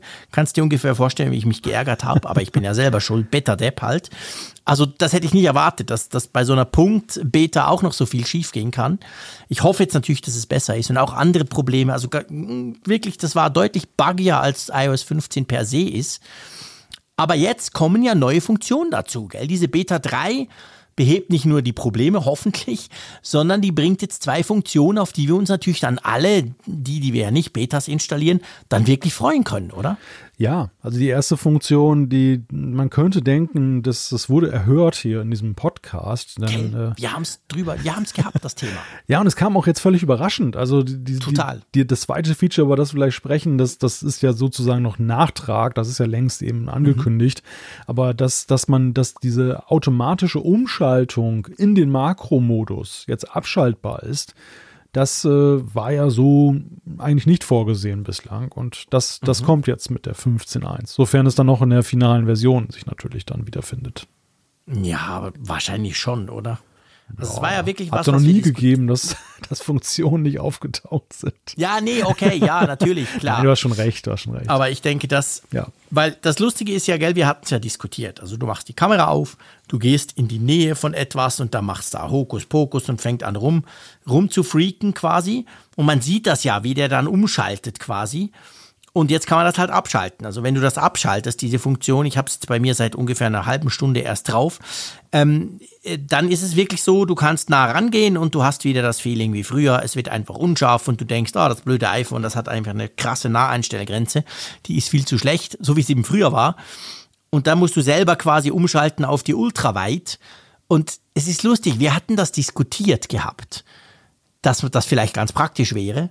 Und ich habe jetzt quasi ähm, wirklich unmittelbar vor dem Podcast, habe ich das mal ausprobiert, habe es eben abgeschaltet und habe mich dann so gefragt, wow, warum sollte man das abschalten können? Ist ja total unpraktisch. Na, es gibt dann einfach einen Grund. Also ich denke da zum Beispiel dran, es gibt ja manchmal so Situationen, da, da, da fotografierst du durch so einen Zaun. Also du hast zum Beispiel, mhm. was weiß ich, einen Flughafen und willst ein Bild machen von einer ja, starken ja, Maschine. Ja, Zoo natürlich. Ja, und dann oder Zoo, genau. Und dann gehst du an den Zaun ran und dann geht das automatisch in Makromodus, weil die Linsen natürlich erkennen, ah, da ist was, das ist nah, das will er Foto bestimmt fotografieren. Und dann hast du halt Nahaufnahmen von einem Drahhtelement, aber eben nicht von dem, was du eigentlich anpeilen möchtest. Also dafür könnte ich mir vorstellen, ist das sehr nützlich. Ja, Stimmt, das ist ein guter Punkt. Dann schaltet er nämlich nicht um. Okay, ich nehme gleich zurück, was ich gesagt habe. Jetzt habe ich schon wieder einen Anwendungsfall. Gut, also das kam überraschend. Also das wird drin sein in iOS 15.1. Davon kann man ausgehen. Das andere ist jetzt drin, das war erwartet worden, oder? Ja, ProRes Video angekündigt. Ist ja eines der, der Aushängeschilder der Pro-Modelle des iPhone 13. Ja. Und jetzt wird es dann sozusagen nachgeliefert. Genau, also man hat jetzt den Schalter, man kann und in den Kameraeinstellungen unter Video kann man das aktivieren. Wenn ihr also quasi euren Speicherplatz verbrutzeln wollt in 0, nix, dann aktiviert ihr das. Ja, mich würde ja tatsächlich mal interessieren jetzt, und das ist, da spricht der Laie, wie groß eigentlich dann am Ende der Qualitätsunterschied ist, wenn ich jetzt mit ProRes Video aufnehme. ja, das ist natürlich ein guter, guter Punkt, aber ich glaube schon, also ich, ich weiß es nicht, aber es geht natürlich darum, die ganzen Final Cut-Leute, die, die mit Final Cut Video schneiden, wir ja auch, aber wir ja. sind ja keine Profis, ja. ähm, die können da halt dann schon Dinge tun, die sie sonst ohne Qualitätsverlust nicht tun können. Thema Color Grading und, und, und. Also ich glaube, das gibt halt ganz viele Möglichkeiten, was man dann da aus dem Bild noch rausholen kann ähm, die man sonst vielleicht nicht unbedingt hat. Aber ich, ich bin ganz bei dir. Also ich würde das, ich möchte das auch mal ausprobieren, weißt du? Ja, ich auch. Also ja. klar, ich meine, wir können es dann ausprobieren, wir können es einfach laufen lassen, rübernehmen, aber man müsste ja jemanden haben, der einem dann sagt, hey, welche Einstellungen machen denn jetzt, dass man dann danach, das, was man am Schluss rausrendert, wo man wirklich sagen muss, boah, krasses Bild, das ist so viel geiler, als wenn der Frick mit der Autofunktion filmt. Das, den Vergleich müsste man ja haben letztendlich. Ja, ist so ein bisschen so, als ob du die Bolognese-Soße aus dem Regal nimmst oder ob du die selber anrührst. Ne? Genau, ja. selber anrühren ist halt toll, aber gibt natürlich viel zu tun und du musst wissen, was du machst. Und kann auch schief gehen. und kann auch schief gehen, genau. Und das bei Final Cut garantiert genau gleich, beziehungsweise bei ProRes Video, das kann auch schief gehen, wenn du da an den Reglern ziehst und irgendwas drehst, dann sieht es vielleicht eben am Schluss nicht gut aus, sondern einfach schlecht. Die Profi-Videocutter ja, werden jetzt wahrscheinlich sich die Haare raufen, wenn sie diesen Vergleich von ja, Spaghetti-Soße und Progress hören, aber ja. Ich behaupte mal, ja, was heißt ich behaupte, das darf ich, das darf ich gut und gerne sagen. Die große Mehrheit unserer Hörerschaft sind keine Profi-Cutter. Die sind genauso ahnungslos wie wir. Darum kann man es ja so erklären, oder? Ja, ja, klar. Aber klar, falls da draußen ein Profikater sitzt, der denkt, nein, Freunde, ihr habt das Wichtigste von diesem Feature vergessen, bitte, bitte schreibt uns, dann würden wir das natürlich gerne dann noch ähm, vertieft halt von einem Profi uns erklären lassen. Definitiv. Apropos vom Profi erklären lassen. du meinst, unser nächstes Thema muss man vom Profi erklären lassen. Ja, schon. Also ich meine, die Überschrift zumindest, die ist ja schon mal relativ heftig. Nämlich, da wird behauptet, dass die App Tracking Transparency, über die wir ja unglaublich viel diskutiert hatten, also die Möglichkeit, den Apps quasi zu verbieten, dass sie dich da tracken, dass die gar nicht nützt. Ja, oh Wunder. Ja, erklär mal. Warum, also zuerst natürlich müssen wir erklären, warum sie denn nichts nützt. Ja, oder beziehungsweise vielleicht müssen wir bei Adam und Eva anfangen, jetzt, ja. wer sie vielleicht schon wieder vergessen hat. Denn das ist ja tatsächlich ein Feature, Punkt. das über das längere Zeit auch kaum noch geredet wurde. Was nee, halt immer mal wieder stimmt. für euch so in Erscheinung tritt, wenn ihr jetzt eine neue App ladet. Also es ist ja so, die App Tracking Transparency ist diese Abfrage, die ihr bekommt, ob ihr App Tracking zulasst. Also sprich, dass dann ein äh, App-Anbieter einen äh, Tracker laufen lassen kann. Meistens für Werbezwecke wird das genutzt dass ähm, über die App hinaus kommuniziert werden kann oder ihr verfolgt werden könnt, um euch dann passgenaue Werbung, so wird es ja meistens auch begründet, anzuzeigen, weil sich dadurch dann eben gewisse Muster entwickeln, aus denen man schlussfolgern kann, okay, der Frick spielt immer Rennspiele und dann guckt er sich das Wetter an, also der mag bestimmt irgendwie eine Reise an einen zu einem Motorrennen dann, wo dann die, immer die Sonne scheint oder so. Und das, so, so funktioniert das. Und der Entwickler und Apple hat ja diese App-Tracking Transparency eingeführt mit der Verpflichtung, dass man diese Abfrage macht. Und bei mhm. App-Entwicklern ist das so, dass die halt dann in ihren Code dann diese Abfrage einfügen und dann bekommen sie zwei rück mögliche Rückmeldungen, mit denen sie arbeiten müssen. Die eine Rückmeldung ist, der Nutzer lässt die lässt das App-Tracking zu, dann kann man das mhm. all das machen, was man vorher früher auch gemacht hat. Genau. Und die zweite Option ist, dass man eben gemeldet bekommt vom System, nein, er hat Nein gesagt, der Nutzer. Und dann sollte man ja und sollte man tunlichst dann ja eben die Tracker dann eben außer Gefecht setzen. Und da gibt es jetzt eine Studie, die kommt zum Ergebnis, dass das eben nicht der Fall ist und die kommt auch noch zu dem Ergebnis, was wir eigentlich vorher schon wussten, dass Apple da auf Vertrauensbasis arbeitet. Also es ist wirklich so, dass sie jetzt sagen, von wegen, ja, liebe Entwickler, haltet euch mal dran. Wenn ihr ganz böse seid, dann, äh, dann finden wir das natürlich raus. Wenn es viele Beschwerden gibt, dann werden wir es auch verfolgen. Aber augenscheinlich tun sie es nicht, weil nämlich ziemlich viele prominente Namen sind dabei ertappt worden, dass sie genauso viele Tracker vor drin haben, selbst wenn der Nutzer sagt, er will gar nicht getrackt werden. Weißt du, das Krasse ist ja, sind ja zwei Sachen. Also am meisten schockiert mich, dass diese Apple-Maßnahme auf Vertrauen basiert. Das ist so, da dachte ich so, wow. Weil ich bin irgendwie, klar, ich bin kein Entwickler, ich bin so davon ausgegangen, wenn du das aktivierst, dann killt der das, dann geht das nicht, dann ist das iPhone ständig am gucken und sagt, nö, Facebook, du darfst jetzt eben doch nicht. In meiner grenzenlosen ähm, Naivität. Und weil das andere, dass das dann Entwickler nicht tun. Ja, ey, sorry, wenn du das Tempolimit auf der Autobahn nicht überprüfst, dann hält sich keine Sau dran, außer so ein paar Freaks. Also, das ist ja eigentlich logisch und, und eben, du hast vorhin gesagt, es sind tatsächlich ein paar prominente Namen drunter. Also, das ist ja klar. Also, von dem her müsste doch Apple eigentlich primär mal, ich meine, die haben diesen, diesen gigantischen Review-Prozess. Wir sind auch schon wir hängen geblieben ja mit unserer Funkgeräte-App. Also, die müssten doch als allererstes, als Topic, als in, in der Checkliste von all diesen Leuten, die dort arbeiten, Nummer eins müsste doch sein, hey, AT&T wird verboten vom User, macht die App das dann auch? Hm. Oder sehe ich das irgendwie viel, wahrscheinlich viel zu einfach, oder? Ja, ich glaube tatsächlich ist es auch gar nicht so einfach. Das, das Problem ist, Apple müsste im Grunde eine Art Virenscanner in das System integrieren, mhm. der mit Mustern arbeitet, da es ja so ist, es gibt ja nicht den Tracker und es gibt ja nicht ja. den, also und du kannst ja auch nicht unbedingt im System ja, den, den Gang der Informationen nachvollziehen. Das heißt, du müsstest mit so einer Art Mustererkennung arbeiten, dass du siehst, okay, da werden so URL-Aufrufe gemacht, die sind, die sind so symptomatisch für Tracking mhm. und dass dann irgendwie interveniert wird. Natürlich mit dem großen Risiko, wenn das System das eigenmächtig macht, dass es dann irgendwie dann auch dann Apps stoppt, die ganz legale, normale Sachen machen und dann hast du die andere Komponente, dass du ja, ja auch, sag ich mal, in Geschäftsmodelle eingreifst bei Kauf-Apps zum Beispiel, dass, wenn die plötzlich ja, dann wirkungslos sind. Und ich glaube, deshalb geht Apple da mit großer Vorsicht rein, also so sehr sie dieses, diesen Datenschutz wertschätzen, aber ähm, dass sie das dann eben mit Automatik versehen. Was mich tatsächlich aber schon wundert ist, und das haben ja jetzt die in der Studie auch gemacht, äh, den Traffic einfach mitgeplottet und geguckt hier, was passiert denn da. Und dass man das nicht zumindest, sag ich mal, bei den, bei, bei solchen Namen wie Starbucks und anderen bekannten Apps. Ja. Alleine wegen der abschreckenden Wirkung wegen. Also wenn das rauskommt, dass, dass, dass Apple da ja, mal logisch. eingreift, dann macht das keiner mehr. Ne? Das, das ist ja genau. der Punkt. Und das ist schon der Punkt. Also, ich habe vorhin gesagt, ja, was? App-Tracking ist quasi nutzlos. Was ist denn das für eine blöde Bildschlagzeile?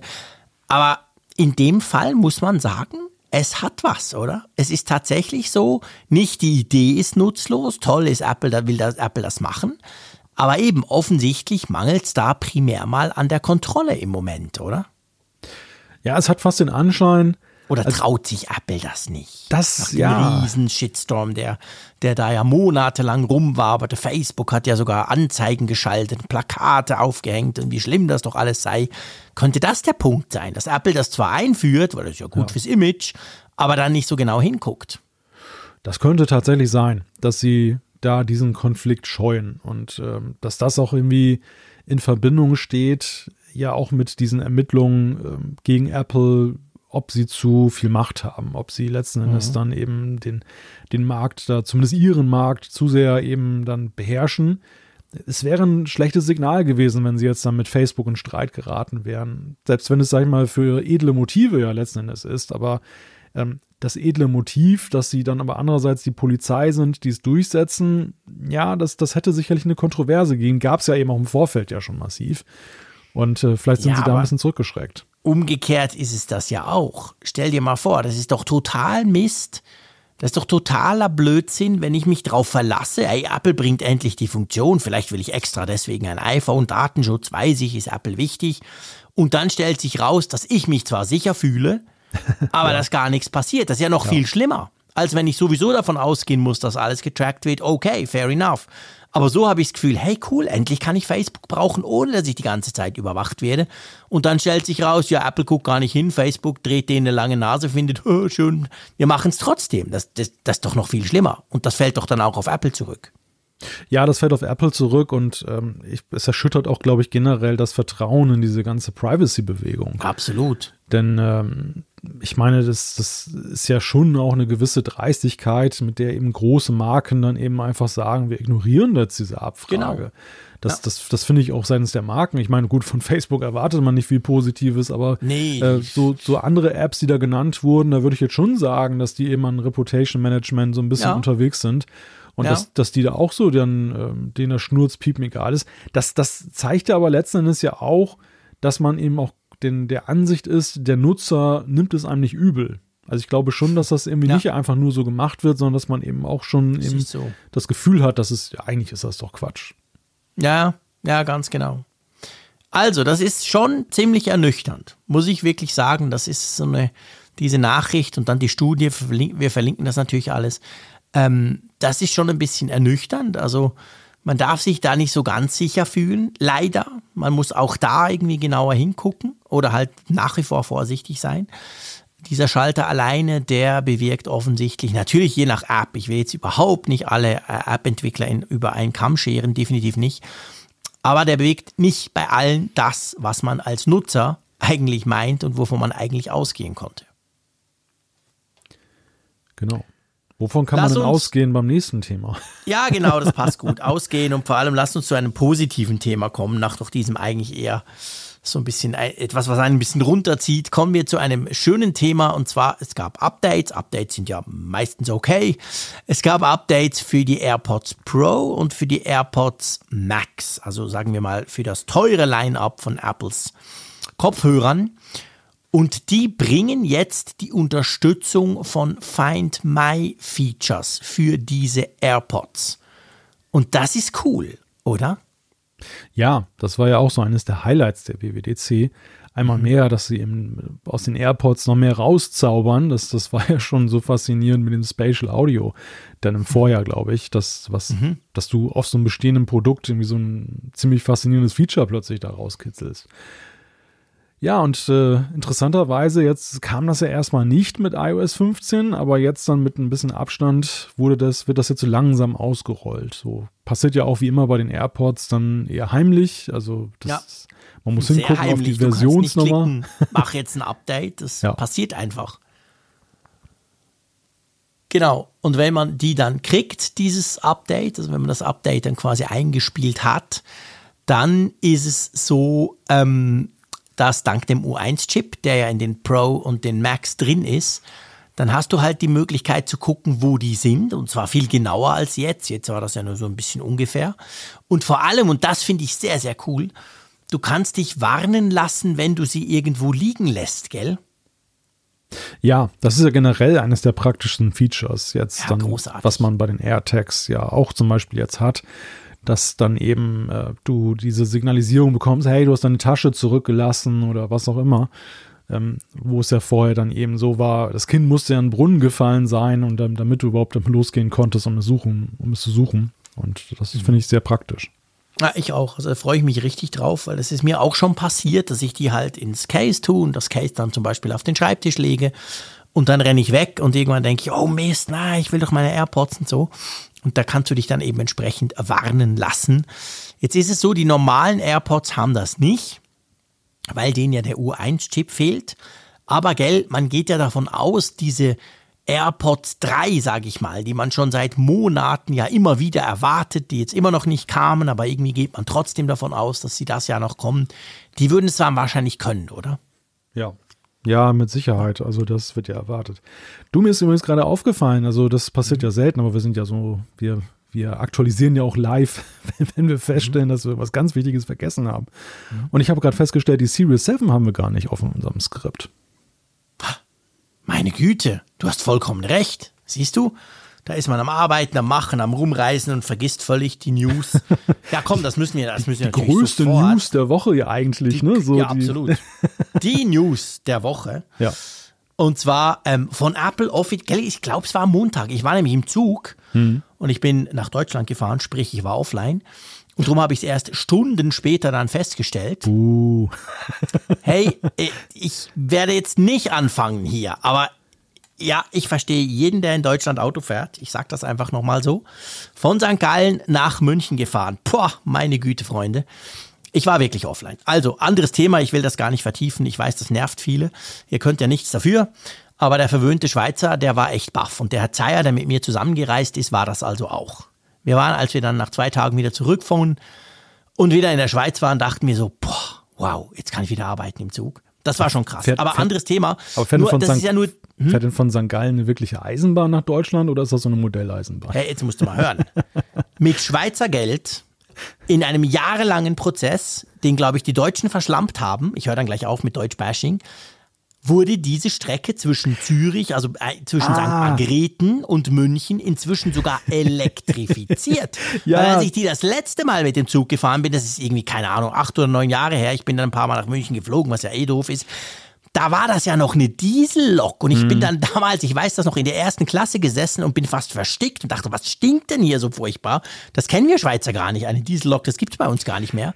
Das Aber inzwischen sind wir mit einem schönen Schweizer keine Ahnung, Intercity, irgendwas, ja, ja. sind wir dorthin gedonnert. Die, die Strecke hat ja für Schlagzeilen gesorgt, das jetzt, wo Ehrlich? du das sagst. Ja, ja, da, da gab's, das gab es noch fast einen, einen äh, diplomatischen Eklat gell? zwischen der Schweiz und Deutschland. Eben schon, gell? Denn ja. als sie eingeweiht wurde, da war es dann so, dass irgendein deutscher Fahrdienstleiter hat den, den Schweizer IC dann einfach dann aufs falsche Gleis gelenkt und dann war der plötzlich auf, ne, auf einem Gleis, wo dann da nicht der Fahrdraht ausgebaut mich, war. Da war dann kein Strom, gell? und, da hing, und da hingen dann die ganzen Schweizer da fest und kamen nicht mehr vor, nicht mehr zurück. Und dann musste nämlich eine dieser schönen Diesellokomotiven kommen und den wieder wegziehen. Dann. Auweia, siehst du eben, genau. Also dann darf ich durchaus ein bisschen lästern. Ja, also sei dir gegönnt. auf der Strecke nicht nur zugtechnisch schwierig, sondern auch mobilfunktechnisch schwierig, muss ich wirklich sagen. Oh je.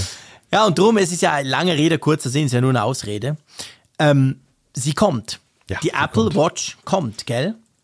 Ja, plö urplötzlich. Ich meine, wir waren ja recht pessimistisch unterwegs, was die Apple Watch anging. Wir haben ja mit later, later This Fall haben wir damit gerechnet, dass das eigentlich so nur die, die Woche vom Winteranfang sein kann, wo sie dann endlich mal kommt. Und ähm, jetzt ging es ja plötzlich ganz schnell. Es gab so die Gerüchte, die rumwaberten, von wegen, man hätte sie irgendwie in der freien Wildbahn erblickt und so. Mhm. Und ähm, dem, dem habe ich aber auch noch nicht so viel Wert beigemessen. Und wie du, wie du schon sagtest, urplötzlich kam diese Pressemitteilung wie aus der Pistole geschossen. Und ab Freitag schon, jetzt 8. Oktober, geht's los mit der Vorbestellung. Und eine Woche genau. später, am Freitag, 15. Oktober, dann ist sie schon verfügbar. Und die Frage ja. ist jetzt, Jean-Claude, was ist da passiert? Also sind da plötzlich so 20 Container mit Apple Watches dann urplötzlich doch angekommen, wieder erwartet? genau, irgendein Schiff ist doch durchgekommen.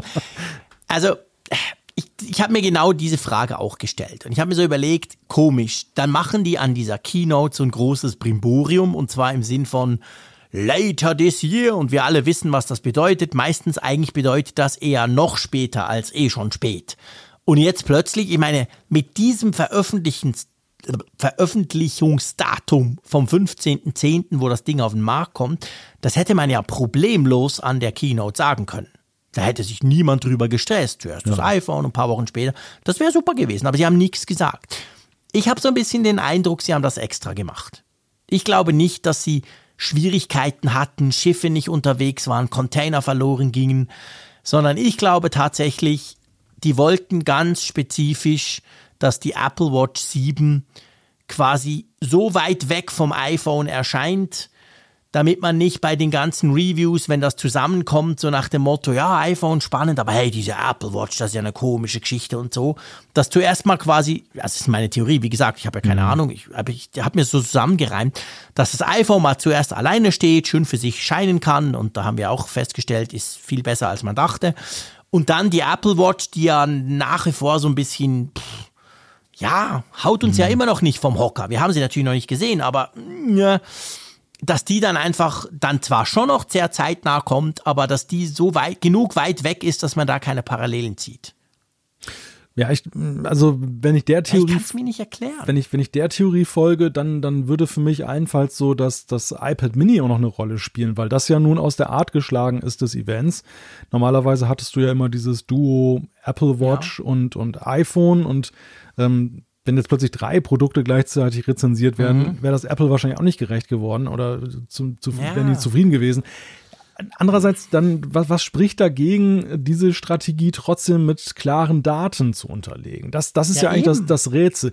Ich habe eher eine andere Vermutung. Und mhm. ähm, meine Vermutung ist, dass sie in der Supply Chain einen gewissen kritischen Wert hatten, so eine kritische Masse, die erreicht werden mhm. musste, um dann letztendlich in den Verkauf und die Vorbestellung zu gehen. Und den haben sie jetzt dann womöglich schneller erreicht, als sie dann doch pessimistisch erst gedacht haben, okay. dass das so völlig der Unberechenbarkeit preisgegeben wurde. Denn so, so was ich höre, und da bin ich auch mal gespannt, da werde ich sehr genau drauf hingucken, wenn dieser äh, Vorbestellstart am Freitag ist, wie schnell die tatsächlich wieder nach hinten rückt. Ja, Extrem. Weil ich, da bin ich, hab, auch sehr gespannt. Ich habe so das Gefühl, die ist jetzt in einer, ist trotzdem nur in einem sehr begrenzten Maße letzten Endes jetzt erstmal lieferbar. Ja. Und äh, dass das äh, ganz schnell dann auch wieder hochschnellen wird auf later irgendwann. und mhm. äh, ja, dann, dann das würde es dann erklären. Wenn sie hingegen jetzt super verfügbar ist, dann äh, ist es in der Tat rätselhaft, was da passiert ist. Guter Punkt. Ja, werden wir am Freitag, wahrscheinlich so ab 14 Uhr, so was beim iPhone, werden wir mal genau hinschauen. Ja, ganz, ganz guter Punkt. Willst du dir eine holen? Ich bin ja doch sehr angefixt, also einfach neugierig erstmal. Ich möchte jetzt nicht sagen, für Begeisterung ist es noch zu früh, aber neugierig, mhm. dieses Display. Welche, welche, welche Wirkung hat das auf mich, dass das jetzt noch ein bisschen größer ist? Denn ähm, so reine Millimeter kann man sagen, ist ja lächerlich, aber das sollte man bei der Uhr nie unterschätzen. Ich habe damals schon ja. so gedacht, von wegen, oh, der Millimeter, der wird die Welt ja nicht verändern. Das war krass. Das war krass. Von der 3 auf die 4er. Ja, Boah, das war ein Quantensprung. Ja. Und das ist natürlich so ein Punkt, ähm, können wir momentan überhaupt nicht ermessen, wie, ja. wie gewaltig das wirklich wirkt. Und, Geht äh, mir genau gleich. Ich bin unglaublich gespannt drauf. Und, und ich fürchte, ich sag's mal so, ich habe ich hab mir ja letztes Jahr eine Apple Watch ähm, in Edelstahl gekauft, sechs. Tolles Teil. Weil ähm, Apple hat die Alu-Version als Testgerät rausgegeben. Das ist zwar nett, aber ja, ist halt Alu. Darum habe ich mir eine gekauft. Ich bin super zufrieden damit. Und ich bin unglaublich, ich, ich fürchte, ich muss eine 7er haben wieder. Einfach wegen dem Screen. Ich fürchte, ich bin so ein Screen-Nerd. Mir reichen diesen 0,1, keine Ahnung, Millimeter oder was es da ist. Also wenn es einen Unterschied macht, das muss, muss man natürlich einfach mal rausfinden, halt mal in den Apple Store laufen und seinen daneben halten oder so, dann fürchte ich, muss ich das haben, weil ich bin immer für größere Bildschirme. Also selbst, obwohl sie ja featuremäßig, wir haben ja nichts Neues gehört, gell? Also eigentlich ja. kann die ja nichts, außer dem größeren Bildschirm. also von dem her gesehen, technisch gesehen habe ich ja eigentlich nichts davon. Aber eben, vielleicht, vielleicht, vielleicht ist der Bildschirm doch ein bisschen größer, als man das denkt.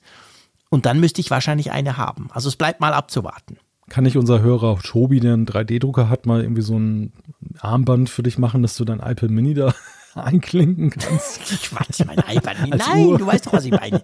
Ich will keine riesen Mega-Monster-Uhr, aber ah, okay. wenn es möglich ist, dass das gleiche Armband noch passt, also sprich so viel größer, sie wird ja nicht größer, sondern nur der Bildschirm, dann, dann ist das ja schon interessant. Ja, klar.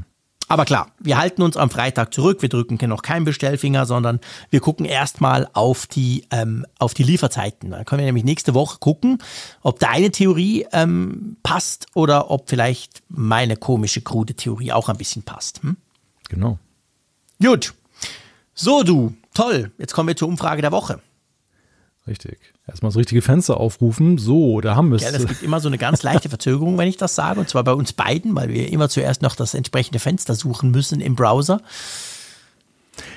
Die Frage war, lässt du dein iPhone nur von Apple reparieren? Und das, mhm. da haben wir auch viel Feedback gekriegt, so äh, zum Stimmt. Thema, ähm, ihr habt mal wieder Optionen vergessen. Also von selber reparieren über eben zertifizierte Werkstätten dann von Apple, ja. die gibt es natürlich auch. Ähm, aber wir haben ja Gott sei Dank schlaue Hörerinnen und Hörer, die haben dann schon ihren Eintrag gefunden, den sie trotzdem anklicken konnten. So haben wir unterm Strich 2057 Teilnehmer. Und ähm, der größte Teil, und das ist eigentlich die erfreulichste Botschaft dieser Umfrage, die haben gesagt, 41,9 Prozent, ich brauchte noch nie eine Reparatur des iPhones. Ja. Dann rund 35 Prozent haben gesagt, ja, aber nur von Apple. Also ich lasse, ich habe schon mal reparieren lassen, aber nur von Apple. Und 20,8 sagen nein, auch von anderen Werkstätten. Genau, dann weiß nicht und habe kein iPhone noch ein bisschen, aber ja, recht. Also klar, die Mehrheit hat noch nie eine Reparatur gebraucht. Das ist ja toll. Aber dann doch 35, irgendwas Prozent haben gesagt, ja, aber eben nur bei Apple reparieren lassen. Und dann die 20 Prozent Nein, auch von anderen Werkstätten. Ja, ich meine, klar, wir haben es nicht spezifiziert, seien wir ehrlich. Wir haben weder Display, äh, Wackelports, das wäre früher, war ja das ein großes Problem vom iPhone. Wir haben natürlich viele Hörerinnen und Hörer, die haben auch schon ewig lang seit den ersten iPhones iPhones, also sprich, da gab es ja früher schon das ein oder andere technische Problem bei iPhones, das immer wieder aufgetreten ist. Also die Chance, dass man, wenn man so lange mal ein Gerät hat, mal eins flicken lassen muss, ist durchaus gegeben, oder? Ja, also wenn man mal diesen Punkt jetzt wegnimmt mit der, mit denjenigen, die noch keine Reparatur brauchten, mhm. dann sehen wir aber schon eben doch so eine leichte Polarisierung. Also dann sind es ja. nämlich dann so zwei Drittel der übrig bleiben, die halt dann nur zu Apple oder von Apple oder zertifiziert von Apple die Reparatur möchten. Aber immerhin ja auch ein Drittel, die sagen, nee, ich möchte mhm. das eigentlich von anderen Werkstätten oder eben auch selber machen. Also man kann schon eben sehr schön dann sehen, dass das nach wie vor. Es ist halt, es muss man, ich meine, das ist auch meine Erfahrung. Ich hatte jetzt zweimal einen Fall von meiner Frau, ihrem iPhone, ähm, was nicht dran liegt, dass sie nicht drauf aufpasst. Aber ähm, es kommt halt sehr darauf an, was passiert, weißt du? Einmal war es bei ihr die Kamera und einmal war es bei ihr wirklich der Ladeport bei einem älteren iPhone, das sie sehr lange genutzt hat. Wir haben den Ladeport damals wirklich irgendwo pff, beim iPhone-Doktor oder wie sie alle heißen machen lassen, hat alles geklappt, nie mehr Probleme gehabt, noch zwei Jahre weiter genutzt, gut. Dann ein paar Jahre später war die Kamera. Und zwar einfach die Kamera irgendwie, die Linse war irgendwie gebrochen vom Runterfahren. Also da war irgendwas dran gekommen da war die nicht mehr so ganz scharf, weißt du? Mhm. Und dann, ja klar, kann man machen. Apple hat gesagt, das ganze Backcover austauschen, irgendwie 500 Franken. Und der andere hat gesagt, er macht es für 120. Gut, haben wir gemacht. Da hat sie aber rausgestellt, ging, okay. Aber nach drei Monaten war die Kamera futsch. Mhm. Also irgendwas war da wohl trotzdem noch kaputt, wie auch immer. Also du, von dem her, heute würde ich jetzt sagen, nach dieser Erfahrung, ähm, es kommt ein bisschen darauf an, was man reparieren lässt. Und vielleicht ist das bei unseren Hörerinnen und Hörern ja auch so, weißt du? Ja, ja. So man sagt, ja, okay, Touch-ID-Button oder Display vorne, mhm. lasse ich vielleicht bei Apple machen. Aber wenn es kleinere Dinge sind, kann ich die auch bei mir um die Ecke flicken lassen. Da können wir eigentlich gleich zu einem Feedback übergehen, würde ich fast ja, sagen. Absolut, klar. Also wir müssen ja erstmal noch die neue Frage stellen. Das, Stimmt, wir müssen noch, ja, Mensch, ah, genau. Meine Güte. Viel zu früh. Genau. Die neue Frage. Was wollen wir wissen? Sie lautet: Nutzt du die Wo ist App von Apple? Genau, und dann gibt es ganz einfach, ja, nein, benutze kein Apple-Gerät oder weiß nicht, keine Ahnung. Genau. So, jetzt wo, zum Feedback. Wo, wo ist das Feedback? Wir haben es gefunden. das, hat genau. noch kein, das hat zum Glück noch kein U1-Chip, unser Feedback. unser Feedback, das finden wir, genau. Schieß genau. los. Der Jodok hat nämlich geschrieben zur Umfrage der Woche, eigentlich habe ich noch nie eine Reparatur gebraucht für meine iPhones, jedoch schon einige aufgeschraubt und getrocknet nach Tauchgängen. Uh. Damals immer anhand von iFixit-Anleitung. Dabei sind mir jedoch hauptsächlich für andere diese sind mir jedoch hauptsächlich für andere Geräte hilfreich, MacBooks, mhm. Mac Minis und iMacs. Am häufigsten sind es Batteriewechsel, die ein Office-Gerät um einige Jahre länger im Einsatz halten mhm. kann. Und dafür brauchst du nicht mal eine Anleitung, zumindest nicht nach den mit den, nicht mit den neuen Modellen. Und das schließt ja ganz gut an und das, was ja. du gerade beschrieben hast, dass es ja eben tatsächlich darauf ankommt. Ne? Willst du das Mainboard wechseln oder geht es nur jetzt darum, ja. dass du gleich unter der Haube sozusagen den Akku eben dann auswechselst? Ja, und generell muss man sagen, wir haben ein paar Bastler unter unserer Hörerschaft. Da haben uns ein paar geschrieben, ja, aber hey, komm, iPhone ist doch easy peasy, ein bisschen Föhn und zack, zack, zack, und dann macht man das auf und so. Bei mir persönlich ist es zum Beispiel so, okay, Klammer auf, zwei linke Hände, Klammer zu, aber so ein MacBook habe ich noch jedes aufgeschraubt. Schon nur zum Gucken, wie es aussieht und ich habe auch schon Batterien gewechselt, auch beim Mac Mini. Das ist ja alles easy peasy. Aber ich finde, wenn du mit einem Heißluftgerät, Föhn quasi Kleber lösen musst, damit du überhaupt mal ans Innere rankommst, oder wenn du bei einem iMac quasi den Display vorne ablösen müsstest, weil du da irgendwas flicken willst, dann ist es zumindest für mich und ich behaupte mal wahrscheinlich für den Gutteil der Leute einfach too much. Dann macht mhm. man es dann lieber, dann lässt man es lieber den Profi machen, oder? Ja, also wenn ich das, ich gucke mir zuweilen diese, diese Videos da auf YouTube auch an, wo dann irgendwelche Leute dann ein iPhone aufmachen, weil ich ha. dann mal schon sehe, so mit dem Saugnapf dann das Display da so abfummeln genau. und dann so mit so einem leichten Spatel und der Föhn, den du erwähnt hast. Also ja, eben erstens wäre es dann kaputt und zum anderen steht mir der Schweiß schon da beim Angucken Jerry auf der Stirn. Everything, den gucken wir doch alle an, oder? wie er das Zeug alle auseinander nimmt und das ist schon crazy. Also klar, ja. wenn du weißt wie, dann, dann kann man das, aber ich wäre da viel zu tadderig. Ich würde das Ding kaputt machen. Ja, würde ich auch nicht machen. Nein. Was schade ist, weil ich gebe zu, ich habe auch ein, ein ich habe ja einige Android-Smartphones und da ist mir auch, habe ich eins, das ist schon lange kaputt und das liegt seit Jahren rum, aber es ist irgendwie schön und ich habe es immer noch. Und eigentlich wollte ich das mal aufmachen, um den Kindern zu zeigen. Da hatten die gerade so in der Schule Computerchips und was ist das eigentlich und groß oder klein oder so. Und dachte ich, hey, okay, in den PC können sie reingucken und ins Smartphone nicht. Wir machen das mal auf. Aber das war eben auch schon für ein Samsung Galaxy S7 natürlich auch schon voll verklebt. Und ich gebe gerne zu, ich habe es nicht geschafft. Klar, ich habe jetzt nicht das Gerät dazu. Man müsste so ein iFixit-Kit kaufen und so. Mhm. Aber ich bin schon am Föhn gescheitert. Ich habe geföhnt wie irre und das Ding war heiß wie, wie sauer, aber da hat sich nichts bewegt. Also das ist gar nicht so einfach, moderne Smartphones zu öffnen, weil da gibt es keine Schrauben mehr. Da muss man eben wirklich den Kleber lösen. Und das finde ich schon, ja, das finde ich schon über, das ist schon du, zu viel für mich. Du weißt aber schon, dass du das iPhone oder das, das Telefon föhnen musstest, ne? Und nicht dich selber.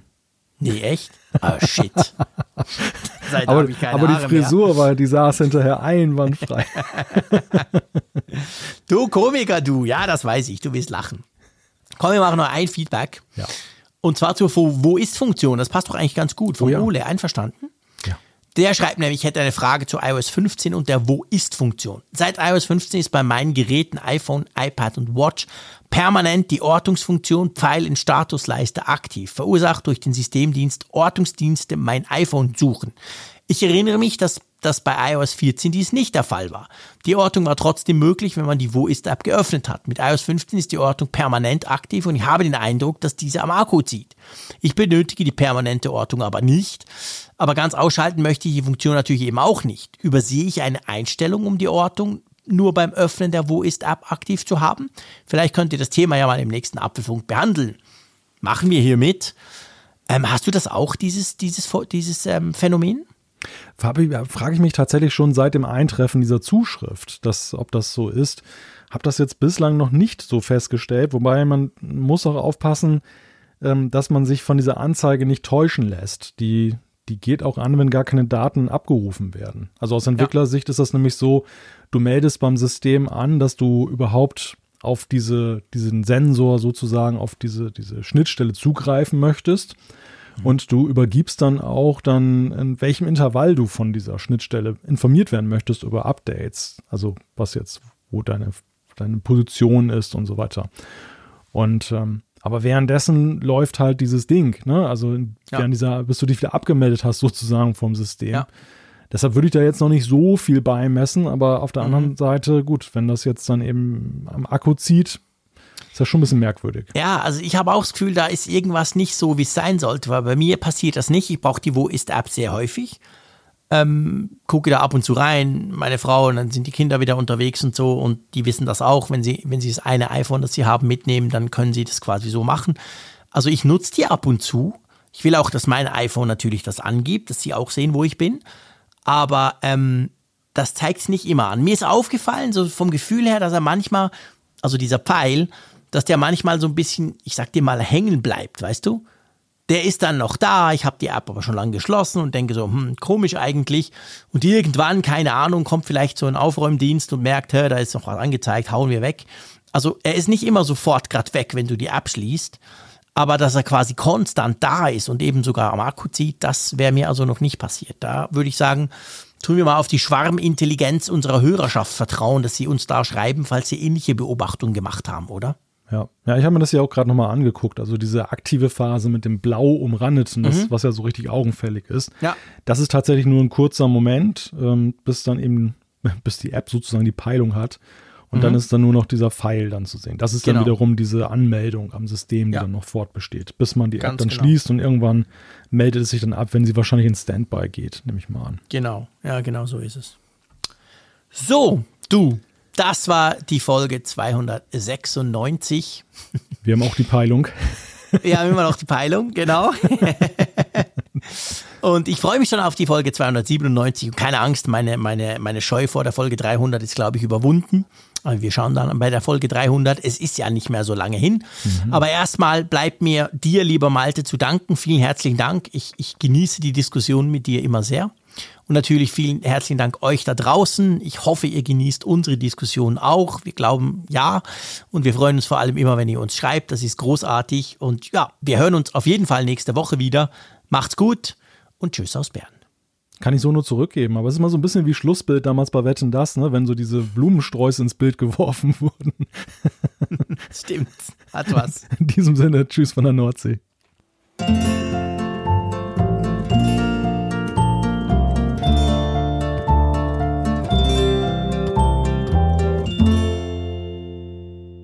Auf Empfang mit Funkgerät, der App zum Apfelfunk. Lade dir jetzt Funkgerät für iOS und Android kostenlos im App Store und bei Google Play.